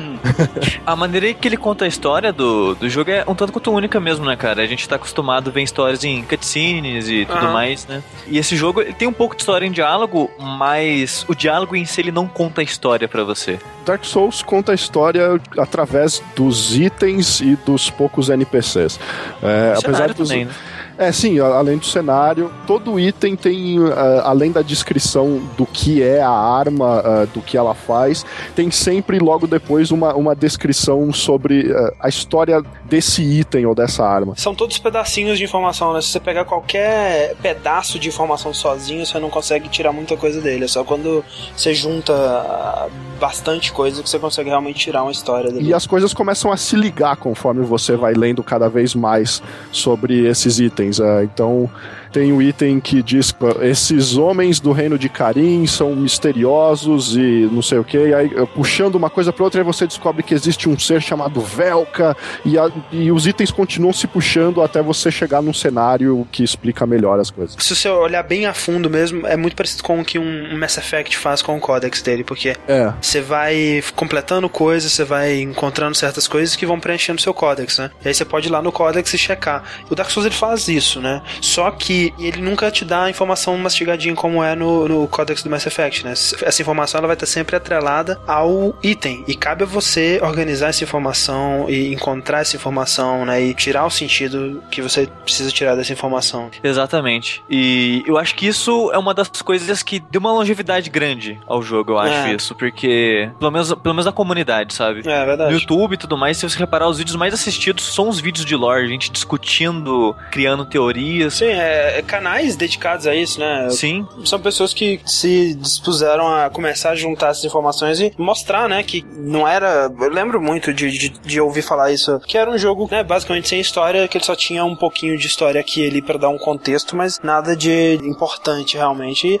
não podia estar mais longe da verdade isso. né? sim. É, a primeira vez que eu joguei, eu pensava que nada ligava e não tinha um sentido profundo, sabe? E isso tudo, essa, essa maneira de contar a história, ela parte do diretor do jogo, né? Do, do Hidetaka Miyazaki. Sim, e é bem pessoal dele, eu acho isso, né? Porque ele diz que ele se inspirou na infância dele pra esse tipo de narrativa assim. Ele sempre gostou muito de história medieval ocidental, né? E quando ele era jovem, não sabia inglês direito, ele ficava lendo muito livros de contos medievais, só que ele não entendia tudo. Aí ele tinha que preencher com a imaginação dele as lacunas que ele não entendia, sabe? Sim, ele entendia umas palavras aqui, outras ali, mas entre elas ele preenchia com a imaginação dele. Né? Sim, e, e Dark Souls reparar é mais ou menos isso, sabe? Ele te entrega vários fragmentos de história e você preenche as lacunas entre os fatos que Sim, você sim. consegue. É, é por isso que a gente chama, tipo, tudo que. Boa parte do, do lore que a gente comenta aqui tem muito de teoria, né? E porque o jogo ele nunca comprova, ele nunca te dá a confirmação de que é aquilo mesmo. Mas pela observação, é a única coisa lógica que pode significar aquilo, né? Então, Sim. algumas são mais viajadas, você tem que viajar mais, mas a maioria,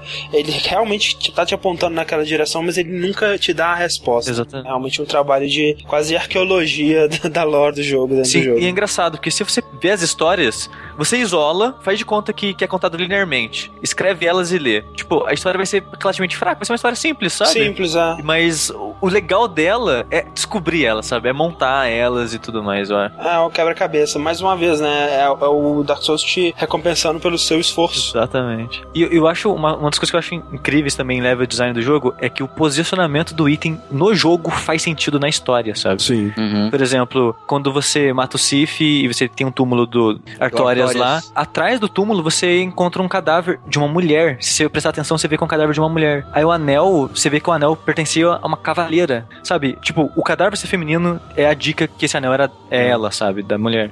Que nem o esconderijo do Havel, Uhum. que você encontra o set de equipamentos dele e um Occult Club. O Occult pra matar o- as divindades. É, é, divindades, é verdade. Isso. É, E quando ele- você encontra esse Havel no jogo, você encontra ele preso numa torre, já Hollow. Aí tem toda uma teoria que descobriram que ele tava contra os deuses, porque os deuses estavam é, ajudando o, o Sif, o dragão, Aham. e ele odeia os dragões, então ele queria matar o dragão. Tem toda essa teoria da conspiração que ele era um rebelde, e prenderam ele porque ele era um rebelde, sabe? Uhum. É, tem a teoria de que ele, na verdade, era quase um amigo do Gwyn.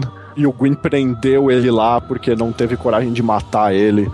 E E, tendo- e esse lance das armas ocultas serem não divinas já liga de volta com Ariames, né? Esse reino escondido dentro de um quadro mágico que é onde eles guardam as coisas que oferecem perigo aos deuses, né? Sim. Lá você encontra muita referência a Velka, que nem os Homens Corvos que eu citei. Cultistas de Velka, né? Que acabaram sendo. Velk é tipo um deus de verdade, né?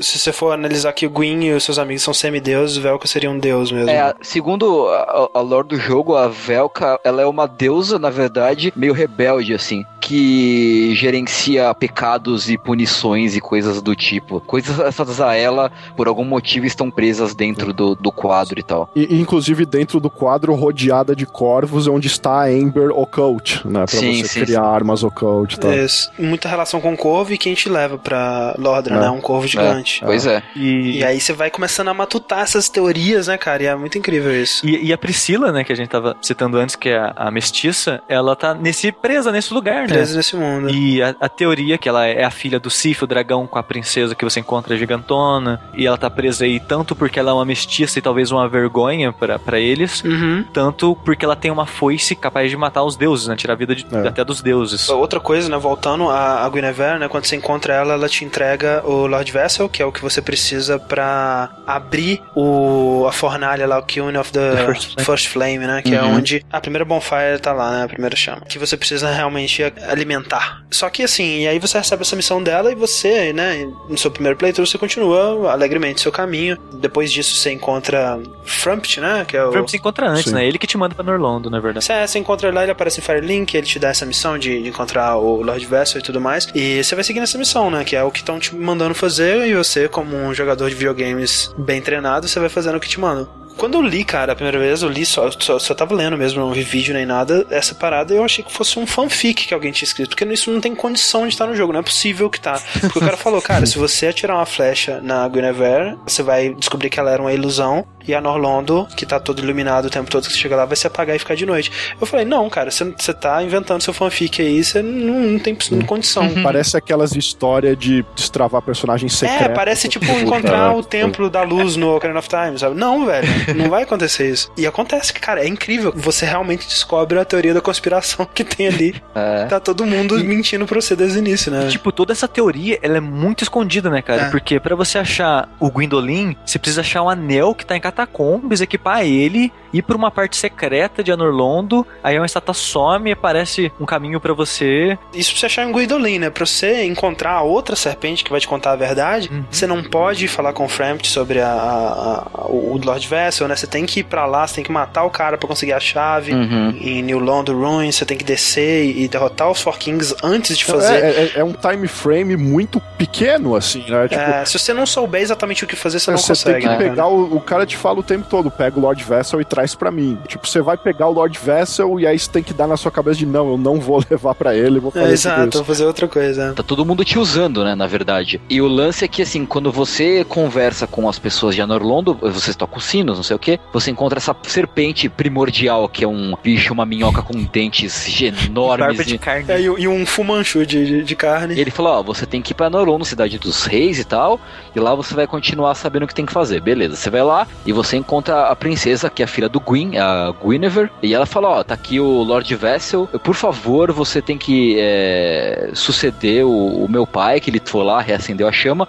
é, então você tem que recolher de volta as grandes almas dos Lords e ir lá e entrar na fornalha e reacender o fogo. Só que, se você faz esse time frame bizarro que o Dogão comentou, e você encontra a outra serpente, que é o Kath, e ele te diz que não, você está sendo usado, que na verdade os deuses eles só querem que sacrificar alguém para que a, a era do fogo, a era dos deuses continue existindo como tá, só que o que eles não estão te dizendo é que é, eles estão impedindo o avanço da humanidade, assim, que é a era das trevas, que é a era dos humanos. Sim. Então você tem essa escolha, na verdade, né, que não fica óbvio no primeiro momento, que é ou você fazer o que é bom, entre aspas, que é seguir a sua missão e reacender a chama e garantir que, a, que as coisas voltem como eram. É, e que é o que parece certo, né? Porque Sim. você vai trazer a luz, né? E você tem. É. Em toda a história você tem essa conotação que a trevas é ruim luz é, é, bom, né? Ou você faz o que o, o Kat te fala, manda tudo pro caralho e abraça a era das trevas, que é, que é o futuro, né? Que, que é o que vem por aí e tal. E só que, por outro lado, a que ponto você tá, na verdade, só sendo, tipo, é um peão no jogo dessas duas forças Sim. que de é. repente podem ser só uma, na verdade, entendeu? É, não, é, e quando o jogo saiu e todo mundo descobriu isso, para a maioria das pessoas ficou bem claro assim que, ok, então as trevas é a parte boa da coisa. E aí eles lançaram o DLC. Sim. Aí o DLC deixou claro que enquanto o Frampt uh, mentia para você na cara dura para te manipular, o Cathy dizia que tava contando a verdade, mas ele tava te manipulando com meias verdades. Tava omitindo é, muita coisa. É, porque apesar de te contar a verdade, ele não te diz o que acontece quando as trevas chegam ao limite. Você tem que contar que você encontra ele no vazio. No, no, no meio do, do, do breu total, né? É. Eu, eu, acho muito legal, tipo, a sensação você cai, você cai, cai, cai, cai pra sempre, você cai num lugar todo preto, onde você não tem sensação de profundidade, você não tem referências, tem nada, né? Você não tem céu, você não tem chão, não tem é, nada. Aí os inimigos lá, eles parecem que estão muito distantes, aí do nada eles estão na sua cara, eu acho, eu acho muito legal. Falando aí já do DLC, que é talvez o melhor DLC da vida de qualquer jogo. é da história. Que é o Artorias of the Abyss, né? uhum. né? Artorias esse que é o melhor chefe da história de qualquer jogo. E também, é, o melhor DLC que tem o melhor chefe da vida, né? Que é o, o Artorias com o bracinho quebrado, que é. Puta, que luta foda, né, cara? É um chefe tão rápido e, e, ele testa tanto a sua habilidade, tipo, mais do que qualquer outro chefe. Duas, é. duas coisas que eu acho incrível nele. Uma é que ele é como se fosse um jogador. Uhum. A maneira que ele esquiva dos Sim. seus ataques e ataque, some e vai para cima. Tipo, ele parece um jogador muito uhum. hábil. E outra coisa que é muito incrível: os ataques dele são os mesmos do Sif. Isso, e, tipo, lobo, eles né? conseguiram Sim. colocar o ataque do lobo em uma pessoa e fazer sentido. É, pra dar a entender que, tipo, o Sif aprendeu a lutar com o dono dele, né? É. Sim, é, é incrível, cara. Isso, é, é, na hora que eu percebi isso, cara, minha cabeça explodiu, cara. Esse dele ser muito foda porque ele preenche umas lacunas muito importantes no lore do Dark Souls, né? Porque você tem o Green, mas você fica sabendo na história que o Green tinha quatro generais, né? Que é o Artorias... E você só conhece pelos anéis que você Pelos falou. anéis, porque, porque, cada um desses cavaleiros tem um anel com o desenho de um animal que o representa, né? Então você tem o Artorias, que tem o anel do lobo, o Goff, com o anel do falcão, que é o arqueiro, você tem o Ornstein, que é o capitão da guarda, que é o cara que você enfrenta, que tem o anel do leão, e você tem a Kiaran, que tem o anel da Vespa, que é uma assassina, né? tipo meio uma espiã assim e tal. Uhum. E no jogo, no Dark Souls mesmo, você só, só encontra o Ornstein. Só que no DLC você vê que todos os outros três cavaleiros, eles são muito fodas, todos é. os três, assim. É, tipo, o Artorias, todo mundo, tipo, fica pensando assim, tipo, não, o Artorias é incrível, né? É, você ouve falar, ah, porra, o Artorias é o, é o, cara que conseguiu cruzar o abismo, é. né? E aí você tem que pegar o anel do Artorias para conseguir realmente chegar nos Four Kings que estão presos dentro do abismo e tudo mais. Mas realmente você não encontra ele, né? Você só ouve falar. E no DLC você enfrenta ele, né? Porque quando é, você. Aí você descobre também que, na verdade, quem andou no abismo foi você, né? Não foi ele. É, porque ele foi corrompido pelo abismo e tal, tá tudo fudido, não sei o quê. Mas, cara, para mim, assim, o. Todos eles são foda, na verdade, né? Uhum. Mas assim, a cena em que você vai, o Calamite te frita, que é um dragão negro, que é o último dragão sobrevivente da Guerra dos Dragões e tal. Que é outro chefe muito maneiro. Que, que no DLC você encontra ele. E aí você encontra o Goff, que é o arqueiro, né? Que é um gigante, que é um cara muito gente boa. muito tranquilão, né, cara? Ele fica lá. Ele fica lá fazendo as é, esculturazinhas dele, não sei o que, suave. Ele fala. Ei! É. Ele fala: ah, você tá tendo problemas com o dragão, né? Você fala: é. Você quer ajuda? Você fala: quero. Peraí que eu vou sair da minha aposentadoria só pra um tiro, né? É, tipo, ele vai, deixa os bagulho, pega o arco dele, levanta, tipo, flau, e tira uma flecha enorme e derruba o dragão. Tá E tira, não, tira uma árvore praticamente É. do dragão, né, cara? E aí depois você, quando você pega o set do Goff e você vê a descrição do elmo dele, você vê que ele é cego, tipo, o elmo dele tá tapado, tá ligado? É tipo aquele tapa na sua cara, né? Antes fosse ele ser cego, né, cara? Na verdade, É. ele enxerga, É. só que colocaram resina de árvore no, no- visor na viseira. É. E ele achou que virou cego e beleza, tô cego, sabe? Tudo bem. E tipo, ele, E ele mesmo assim ele acertou, bicho. é tipo ele abateu um dragão no ar em movimento cego. E, porra, né, sem falar do Humanos, né? Que é outro chefe fantástico. Esse, nossa, esse DLC é incrível, né, velho? Sim, pariu. Eu gosto de todos, todos. A, a- o Guardião no começo também eu acho muito legal. Sim, sim, muito legal. E Humanos, na verdade, ele é coisa que eu só aprendi na primeira gravação que a gente fez, que perdemos, mas ele é o Furtive Pigme, não é isso? Exatamente. Ele é o Furtive Pigme, o grande O primeiro humano, o Adão. guardião da Dark Soul, que é algo que você aprende com um dos caras do DLC. Você aprende toda a merda que deu em Olasil, que era uma cidade muito avançada, cidade li- liderada por humanos, quase uma Rapture de Lordran. E aí eh, eles acabaram desenterrando um, um- um lugar que eles não deviam ter mexido. Ah, e aí as trevas ali se tornou o marco zero das trevas, assim, tipo, elas, ela começou a se espalhar a partir dali. Pra mim, outra coisa que, ah, tirando chefes, uma uma das coisas que eu acho muito legal nesse DLC é que ele. Eu não sei se eles te contam isso de cara, mas foi algo que eu fui percebendo aos poucos. Que eles passam no passado, né? E ele se passa em boa parte dos lugares que você visita no Dark Souls. Quando você vai percebendo, puxa, esse lugar é familiar, né? Eu já vi esse lugar antes. Aí você vai conectando e vendo que você tá no mesmo lugar, só que numa época muito, muito longínqua, né? Quando eu percebi que o lugar que você enfrenta o Sif é o mesmo coliseu onde você enfrenta o Artorias. É a coisa mais Eu, incrível. eu não acho isso, cara. Eu acho que eles. Cara, eu, eu acho eu que o tenho túmulo onde certeza você que é. encontra. o- Não é, cara. Eu vou é, fazer um streaming agora. Eu acho que não é não, cara. Não. É porque, Eu tipo, acho que não, ver, é. Esse, é. Aonde você enfrenta o guardião é onde o Artorias tá. É, pois é. É que quando você chega lá no DLC, você enfrenta o guardião, aí tem aquela Ah, tá. parte sim. com águas, aí você sai e dá uma ponte, a ponte da floresta. Se você fizer esse mesmo caminho no outro, no, presente, onde o jogo acontece, você sai no túmulo do Artorias. É verdade, é verdade. É, sei lá, eu ainda Ela- acho que aquela parte de floresta antes é tipo ó, toda a- o Dark Root ali do lado. Tanto que a gata tá nos dois ali no mesmo lugar e tal, protegendo os, os lugares, sei lá. E tem toda a paradinha do Sif, né, cara? Que você É. encontra o Sif bebezinho. E a porra cara. do túmulo tá lá com a Ciarão logo atrás, tá ligado? Tipo, sei lá. E, e isso do Sif, cara, é um- também um detalhe que eu não, eu não sei o que veio primeiro, sabe? Por que, que eles fizeram isso? Ah, vamos colocar o braço quebrado e colocar a descrição. Eu não sei. Ou se colocaram o braço quebrado e depois inventaram a descrição, sabe? Provavelmente foi isso, cara. É. Ah, Dá a impressão, inclusive, que boa parte da história de Dark Souls é assim, né? Eles já falaram até que é assim, né? Que eles criam primeiro o design e depois inventam a história, né? Eu acho foda isso, porque quando você tá enfrentando o Artorias, que é o chefe foda pra caralho, mas e tá com um braço quebrado. Uhum. É quando você encontra o Sif e salva ele, você acha o escudo do Artorias. O escudo que já tá quebrado, o pedacinho tá faltando e tudo mais. Aí você tá lendo na descrição, ele fala que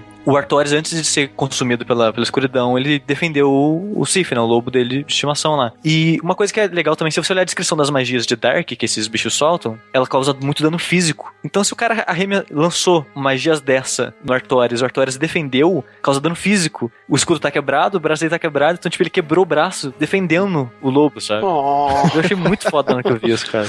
E é sensacional que se você salva o Sif no DLC antes de derrotar ele no jogo principal e você vai lá derrotar ele, ele já conhece, né, cara? De parte o coração, velho. É, É. é terrível, cara, é terrível. É, porque basicamente ele mostra que, tipo, ele, ele eu, eu não quero te matar, cara, mas ao mesmo tempo eu tenho que proteger esse anel aqui. Então, Eu não posso deixar que né, isso aconteça de novo, né? O então abismo desculpa aí, cara, mas isso vai ter que rolar. É foda.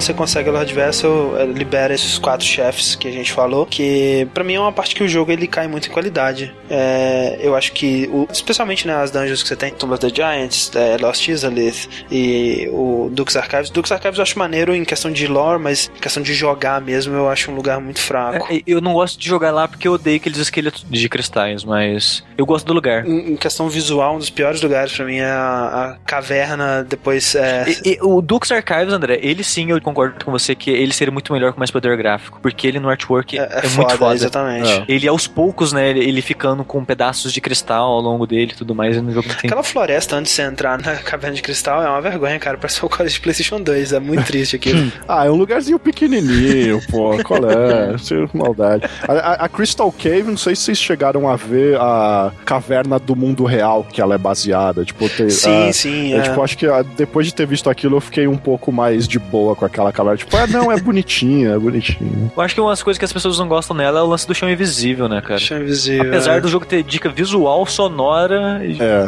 tudo que é possível pra você cortar, mas mesmo assim. Mas é, e eu, eu não gosto muito, né, do, do, do Lost Isle e do Tomb of the Giants. Lost Isle eu acho o pior, eu quero morrer. Sério, é, eu, eu, eu jogo Dark Souls eu deixo o Lost City sempre por último. Só falta Lost City, acho que eu terminei, né? Não preciso continuar Assim, o, o, cenário, primeiro que o cenário é terrível, tem chefe repetido, dói a vista, aquela lava dói a vista. Dói. É. e, cara, Battle of Chaos é o pior chefe. É muito é. ruim. Puta chefe ruim, assim, é muito é, ruim. É, não, é a ponto do Miyazaki ter pedido desculpas, assim, né? tipo, é, eu, foi o chefe que a gente cagou, desculpa. É o único chefe que tem checkpoint, né, cara? Então, porra, é, tá cara. alguma coisa errada nele. É, porque eles perceberam que cagaram, então, tipo, ó, vamos fazer um checkpoint para ficar mais de boa. Lost Izalith, na verdade, eu nunca jogo ela inteira. eu sempre faço questão de entrar pro Covenant da Fairlade ah, e entrar sim. pela atalho do Solar. 100% das vezes. Falando nisso, então, né, cara, eu acho que os Covenants, eles são outra edição que eu acho fantástica no, no jogo, que incrementa muito o modo online, né? Covenants são, tipo, clãs, né, que você pode se aliar a clãs diferentes. É quase uma hub do multiplayer, né, cara? Pra definir, tipo, o que tipo de multiplayer que você quer jogar, o que, que você quer fazer no multiplayer, né? E eu acho isso muito foda, né, porque o Dark Souls ele é recheado disso de as suas interações com o jogo vai ser através dele, sabe? Ah, se quer o DLC, não vai ter um menu que você vai pro DLC, você tem que achar o DLC no mundo, sabe? Pois é, pois é. E o jogo ele é todo assim, sabe? Até na parte de online, né? Você quer tipo um foco em invasão, então você entra pra Covenant do CAF, você quer um foco em copy, entra pra Covenant do Solar. Você quer o PVP ele mais constante, você vai pra Covenant da Floresta, né? Sim. E uma ideia,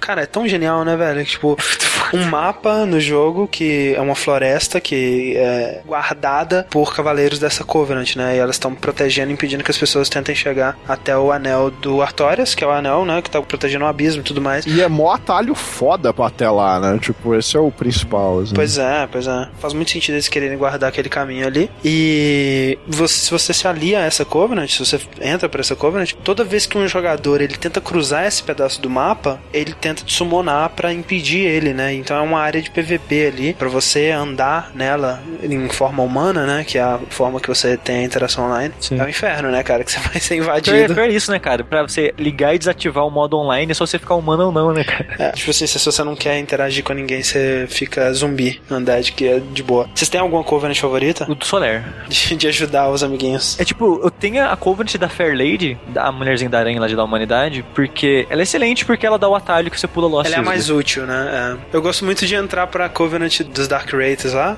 por causa da armadura, cara. Acho a armadura mais foda do jogo. Aquela armadura do esqueleto do He-Man. Conceitualmente, eu gosto muito da Blade of the Dark Moon, assim. Sim. sim que é a. Covenant do Gwendolyn, que você basicamente é a polícia de Lordran, assim. Existe uma mecânica de você indiciar as pessoas. Se alguém te invade, é filho da puta com você e você se sentir muito prejudicado, você pode gastar um item que chama Indictment, que você bota essa pessoa meio que na lista de procurados da polícia, basicamente. Sim. E aí, E as pessoas do Blade of Dark Moon pegam essa lista e invadem essas pessoas para elas pagarem pelos seus pecados, né? Sim, sim. É, fora isso, Dark Souls tem umas covenants muito interessantes que são muito mal exploradas, como o Gravelord Servants, por sim. exemplo, né? é. que é a covenant que são os caras que são os servos do Nito, que é o Senhor dos Mortos e tal. Então, basicamente, você amaldiçoa o mundo das pessoas. Você, tipo, bota uns mobs difíceis no, no mundo das pessoas, deixa o mundo delas cagado, e para elas se livrarem da da maldição, elas têm que te invadir, te matar. Só que não funciona muito bem, é meio difícil de você conseguir. É, o, o, foda Você é tem que... achar um pontinho específico no seu É. mapa pra poder invadir e tal. É, O foda é. também é que poucas pessoas entram nela e só funciona em New Game Plus em diante também, então. É, e o Path of the Dragon também e tal. É, que ia ser muito legal. Que assim, é legal, porque você basicamente procura pessoas que têm escamas de dragão e invade as pessoas pra pegar as escamas delas, assim, basicamente é isso. É, você não meio que invade, você deixa uma marca, né? Ela eu acho o conceito muito legal, mas eu nunca vi uma marca dessa no jogo. É, então. Sério. É, eu vi, Eu já joguei muito Dark Souls, eu nunca É. vi uma marca dessa. eu vi pouquíssimas vezes. E a, a recompensa dessa Covenant eu acho sensacional, né, cara? Que é o- a cabeça de dragão. Sim, você, você consegue o que o, o Logan, né, um, um personagem que a gente não comentou, que é, ele estuda os dra- o Sif, o dragão e tudo mais, pra- porque ele quer imortalidade também. Uhum. E você consegue, mais ou menos isso, né? A galera faz muito isso pra build de PVP, né? Porque os partes de dragão dão um boost de força e tal. Ah, tá. Em, em contraponto, no 2, a Covenant do dragão é minha favorita, cara, porque lá ela funciona. É, sim, sim, sim, sim. Tem umas no 1 que eu acho meio mal aproveitadas, na verdade, mal com o conceito meio estranho, assim, tipo a. Princess Guard, tá ligado? Eu até hoje não entendi direito o que faz aquele Covenant, tá ligado? É, Tipo, Você tem que proteger a Guinevere. E aí eles podiam fazer algo de lore muito foda, porque teoricamente esse é um segundo Covenant do Gwendolyn. Que a Aham. Guinevere não existe. é, e aí eles simplesmente largaram ali, ninguém se. Cara, assim, o Way of White e Princess Guard não serve pra nada. É, Tipo, É. o, O Way o of White também é só aumenta a margem de co-op, mas Princess Guard você ainda ganha tipo um anel e uns dois milagres, sei lá. O você não ganha porra nenhuma. é muito inútil. Obviamente a gente não falou de tantos outros lugares opcionais aqui, né? Que como Great Hollow. Great Hollow não, né? O Ash Lake. Ash Lake pra mim é o, o lugar mais incrível do jogo, né? Que é um lugar difícil de encontrar. Eu não cheguei nele é, antes de saber. Na verdade, eu fui saber dele pela Great Hollow, que é um lugar bom pra você farmar mineral. E descendo Great Hollow, né? Que você encontra a entrada na, em, em você chega em Ash Lake. E Ash Lake é maneiro porque desde o começo, né? Você vai vendo toda essa temática dos galhos, né? Tem uma parte quando você tá chegando naquela caverna, logo antes de enfrentar o Nito, que você passa por um lugar mais aberto, você olha no fundo assim, você vê as árvores gigantes, né? Com os galhos lá em cima e tudo mais. E nesse pedaço você tá debaixo da terra, você tá muito, muito, muito subterrâneo, né? É impressionante como que você desce nesse jogo, né, cara? Porque Uhum. você vai descendo Undeadburg, aí você chega em Low Undeadburg, aí você desce pra Depths, aí você vai descendo, descendo, descendo, você chega em Bloodtown, aí você descendo, descendo, descendo, descendo, você chega em, em Great Hollow lá e você vai pra Ash Lake, que é a base realmente do mundo, né? É onde aconteceu as batalhas com os dragões. É, por isso chama viu- Lago de Cinzas, né? Que queimou tudo lá, queimou as árvores. E,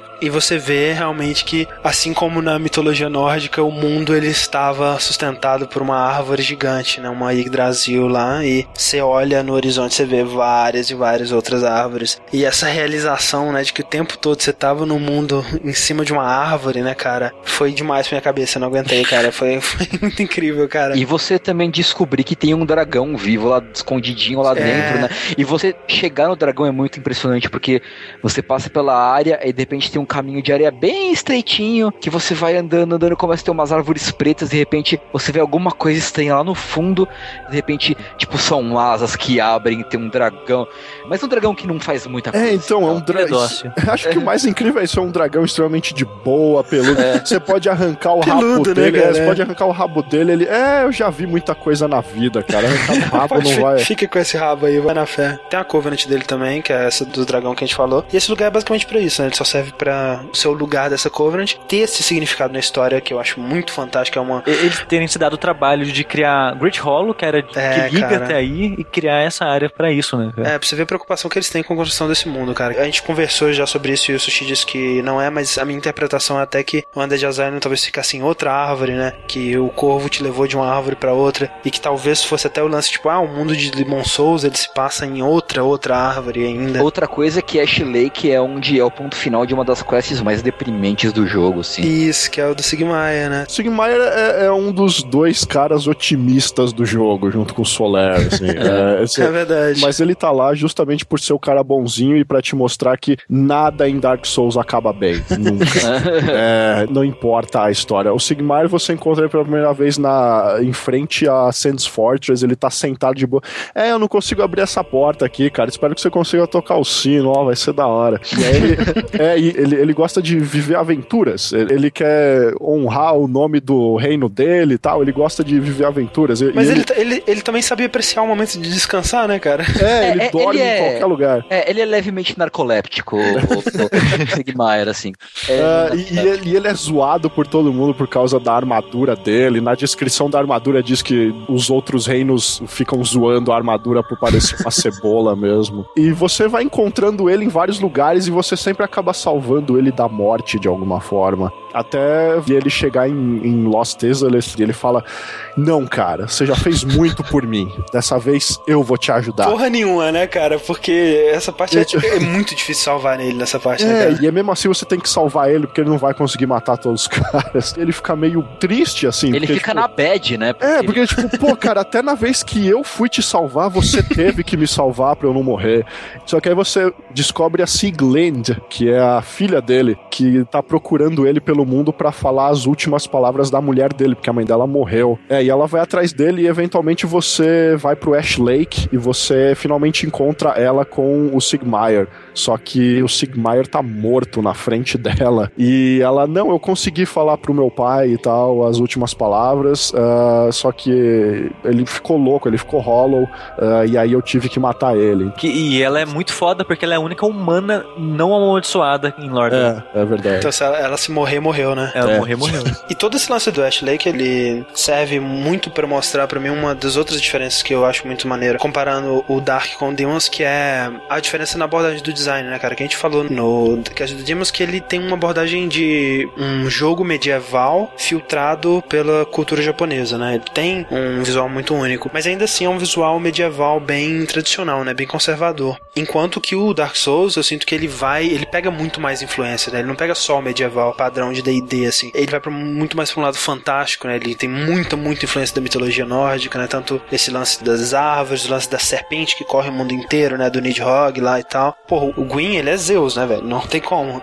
É, basicamente Zeus. E ele, tem, ele pega muitas influências de muitas outras mitologias, de muitos outros lugares e cria algo que eu acho que é muito, é, visualmente muito mais interessante e muito mais fantástico, né? É, o que eu acho é que, de modo geral, o Demon Souls ele tem um cenário que é muito mais opressor, assim. Ele parece mais opressor, ele é mais escuro, mais. Isso, ele é mais dark. Ele é mais sujo. Tipo, é só você É. pensar em Thor of Latria, cara. E o Dark realmente ele é mais colorido, mais variado, tem mais. É, mais... ele, ele ainda é um jogo deprimente, escuro sim. e triste. É, opressor em vários lugares, mas Sim, mas realmente... ele tem um pouco mais de vida, talvez. Até na no questão da trilha sonora, o Demons ele parece muito mais um jogo de terror Uhum. e o Dark ele parece um jogo mais épico, né? A trilha sonora dele é mais bombástica, Sim, é sim. mais grandiosa, né? O- o- eu acho que a trilha, assim, pra ouvir fora do jogo e tudo mais, eu acho que o Dark Souls funciona melhor. Eu a, também a trilha acho. é melhor. Mas o Demon Souls, eu acho que ele cria um ambiente melhor que a trilha do Dark Souls. Uhum. Tipo, é só você pensar na, na, na batalha com Thor Knight, cara. Uhum. Sabe? Tipo, aquela música, sabe? A música que toca quando vai encontra a Maiden Astria, sabe? Sim, eu, eu, eu, assim, eu realmente prefiro mesmo, até no próprio jogo eu prefiro a, a do, do Dark. Eu acho que as músicas realmente são mais memoráveis e eu, eu prefiro, né? Eu gosto muito da música do Gaping Dragon, gosto muito da música do Gwyn mesmo. É que eu acho que são sentimentos diferentes, né? No Demon Souls, eu acho que a, a música ajuda a dar pavor do chefe, sabe? Uhum, é verdade. O chefe, ele só não é um monstro foda pra caralho, que se você morrer vai ter que percorrer tudo de novo pra chegar nele e tudo mais. Além dessa tensão, tem a porra de uma música, que a a intenção dela é te deixar mais tenso ainda, sabe? Eu acho que o Dark Souls não tem necessariamente isso, sabe? Ele se livra dessa ideia e ele tenta fazer uma trilha que encaixa com o chefe, encaixa com a É, situação. inclusive, a- eu acho que a trilha da última batalha contra o Gwyn é genial, Eu assim. acho foda, fantástico, cara. Você, tipo, dá um tom deprimente pro fim do jogo, assim. Só uma casca sem vida É. de um cara. E não importa o que você faça, depois que você matar o cara, você vai se fuder. Tipo, não, não tem final feliz, tá ligado? A batalha mesmo, né, que é o último chefe, o Gwyn, ele é uma batalha meio triste, né, assim, é meio decepcionante, talvez. Eu, eu... Eu acho, eu acho legal, eu acho bem difícil se você não apelar pelo parry. Pô, mas É, Parry, sim, Parry é sim. legal, cara. Parry é uma coisa...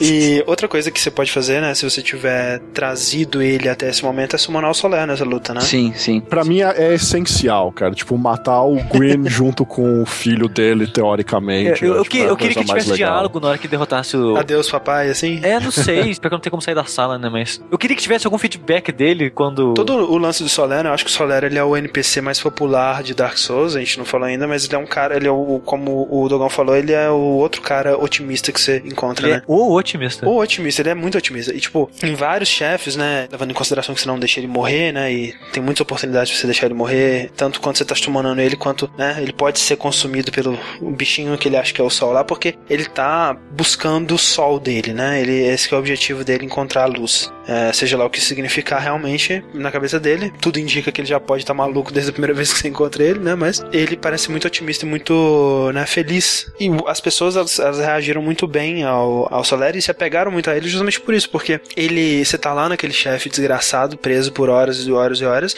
e você sumou no Soler, que é um cara que geralmente vai chegar lá e vai te dar uma mão muito boa no chefe, ele realmente. Exceto no Gaping Dragon, ele só piora. Só, É, porque ele sim. morre muito rápido e ele dobra a vida do chefe, então... E aí chega aquele cara e te ajuda, te salva, e ele tá sempre todo animado, todo feliz, né? Com o Praise the Sun, o sinal dele lá e tal. E o pessoal se apegou muito a ele, né? E, e ele acabou virando esse meme, né? Aquela imagem do cara vestido de solé jogando Dark Souls com um suco de laranja assim do lado. É. É. Tem aquele momento que ele acha que você tá dando em cima dele. Esses são grandes momentos com o Soler, né, cara? o Soler é um cara muito legal. E tem toda essa história, né? Acho que a maioria das pessoas acredita realmente que ele é o filho do Gwyn, né? Que você tem. Acho que se o Miyazaki chegar pra mim e falar, cara, não é, foda-se, pra mim é, sabe? Mentindo, é. Você falou que o pendant servia pra alguma coisa também.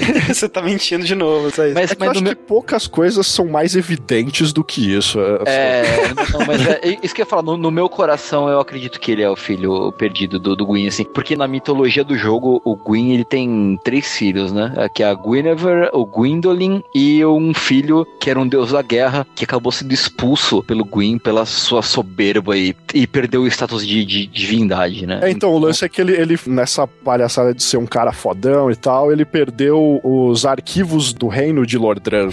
então, o, o Gwyn, pra punir ele, fez exatamente a mesma coisa com ele e apagou todo o rastro dele da história. Apagou ele da história. É, exatamente. Inclusive te retirando o nome dele. Tem lugar que você vai encontrar a estátua do Gwyn, a estátua da Guinevere e uma estátua vazia. É um espaço vazio, né. E o Gwendolyn, ele, ele sempre é esquecido porque ele é meio que o, o filho que o cara tem vergonha. Foi, foi criado Tipo, como. ah, meu filho é a né? Tá. É, e aí, o- como o- o Soler tem toda essa fascinação pelo sol, ele quer buscar o sol dele, o símbolo dele é o sol, e tem essa coisa toda aí, o Gwyn é o, o senhor da luz, né? O senhor da, da luz do sol. E o Soler é a única pessoa do jogo que usa magias de eletricidade. Ele tem o, Sim, sim. a, a lança de raio que o Gwyn usava quando ele enfrentou os dragões, essa coisa toda e tal. Então tem essa ligação muito forte do- de toda a simbologia é, que gira em torno do Soler com a simbologia do Gwyn. Então é praticamente uma coisa certa de que ele é o filho perdido. do- Fora, fora que a espada do bebê, que a estátua da mulher segura no esconderijo do Soler, Aham. eh, o bebê segura uma espada que é igualzinha a do Soler, e a mulher, no caso, é a, a esposa do Gwyn. Sim, sim. Então, você tipo, opa, Alguma coisa aqui. E tem aquele lance com a armadura também, né? Sim, é que se você olhar a descrição de tudo dele, né? Escudo, arma, armadura, sempre fala, é, são armas e armaduras mundanas que só mostra que ele é foda, sabe? Uhum. É a armadura que deixa É, ele é foda. tipo, né? a descrição faz questão de evidenciar que o Soler é um cara muito foda. É, e aí no final, se você conseguir manter ele vivo ali, ele luta contra você contra o Gwyn. É. E vocês. Queimam junto, né? pois é. E aí É. tem essa decisão, né? Você pode acender a fogueira ou sair da sala. Mais uma vez, ele não te explicita isso, não é Mass Effect, né? Não tem o lado azul, o lado vermelho, mas é, você tem essas duas opções que vão demonstrar com quem que tá a sua lealdade ali no momento, né? Se você vai se aliar com a Kath, se você vai se aliar com o Frampt. Eu dou kit antes de fazer escolha, nunca mais dou load. E qualquer um dos dois vai te levar pra um final bem ambíguo, bem vago, que não, não explica muito bem o que acontece e quais as consequências. O de acender, eu acho pra mim, não acho ambíguo, não, velho. Fica ambíguo se foi a coisa certa, se foi a coisa errada, né? Mesmo eu sabendo de toda a história da manipulação e da coisa toda, eu ainda me sinto melhor com o final de acender a, a, a fogueira. Mas você não vai manter aquele ciclo de merda? Tem isso, mas tem o lado de que, tipo, tudo bem, as trevas é o caminho natural da evolução e da coisa toda, mas, tipo, a gente vê o que acontece quando as trevas se espalham descontroladamente pela porra toda, entendeu? E o sacrifício do Gwyn me parece um sacrifício honesto, assim, no fim das contas, sabe? tem, tem esse lado pra mim. Eu acho que saindo do ciclo, acho que as pessoas, pelo menos, elas têm a chance, sabe, de fazer a parada certa, talvez. Uhum. Acho que mantendo o ciclo, você vai continuar sempre no mesmo lugar, talvez, Sim, não sim, sei. sim, sim. É, eu vivi toda a parte do Dark Souls 1 falando, não, cara, o, o final do Dark Lord é, é o certo, tá É, e ligado? é um final Tipo, mais maneiro também, É, né? de, tipo, não, é isso, você tem que continuar com as trevas até a chama aparecer de novo. Ah, e aí eu acho que eu acabei vendo que o melhor final pra humanidade é você reacender a chama, porque quando você reacende a chama, todo mundo que virou Hollow tem uma chance pra morrer, de verdade, porque a, maldição vai a embora. maldição vai embora. É. Ah, Uhum. Então, como o ciclo vai se repetir de qualquer jeito, pelo menos você ajudou todo mundo de certa forma, antes da merda acontecer de novo. Eu tô como se olha, cara. Eu acho que, que tem que tem que acender, cara. Que nem você falou, antes do DLC, ok, é negócio da É, tem humanidade e tudo mais, mas depois de ver o DLC, cara, o mundo virar o lacio, não, muito obrigado. É. É como a gente disse, né? Os dois são de merda, né? Não tem um final bom. É. Eu, não, eu não vejo a parte merda do outro, sabe? É um ciclo, ok, é um ciclo, mas não, não É, eu, necessariamente. eu- eu acho vejo- que a, a merda é tipo, no fim não faz diferença. Chega uma hora que você, tipo, ok, o que que eu quero nesse exato in- instante agora, no- na frente dessa chama, tá ligado? É só A isso. minha, a minha resposta pra isso, Dogão, é andar e ver a serpente se curvando. Pra mim, é isso que eu quero. Então é isso que você quer, André. É só isso que eu quero. 감사합니다.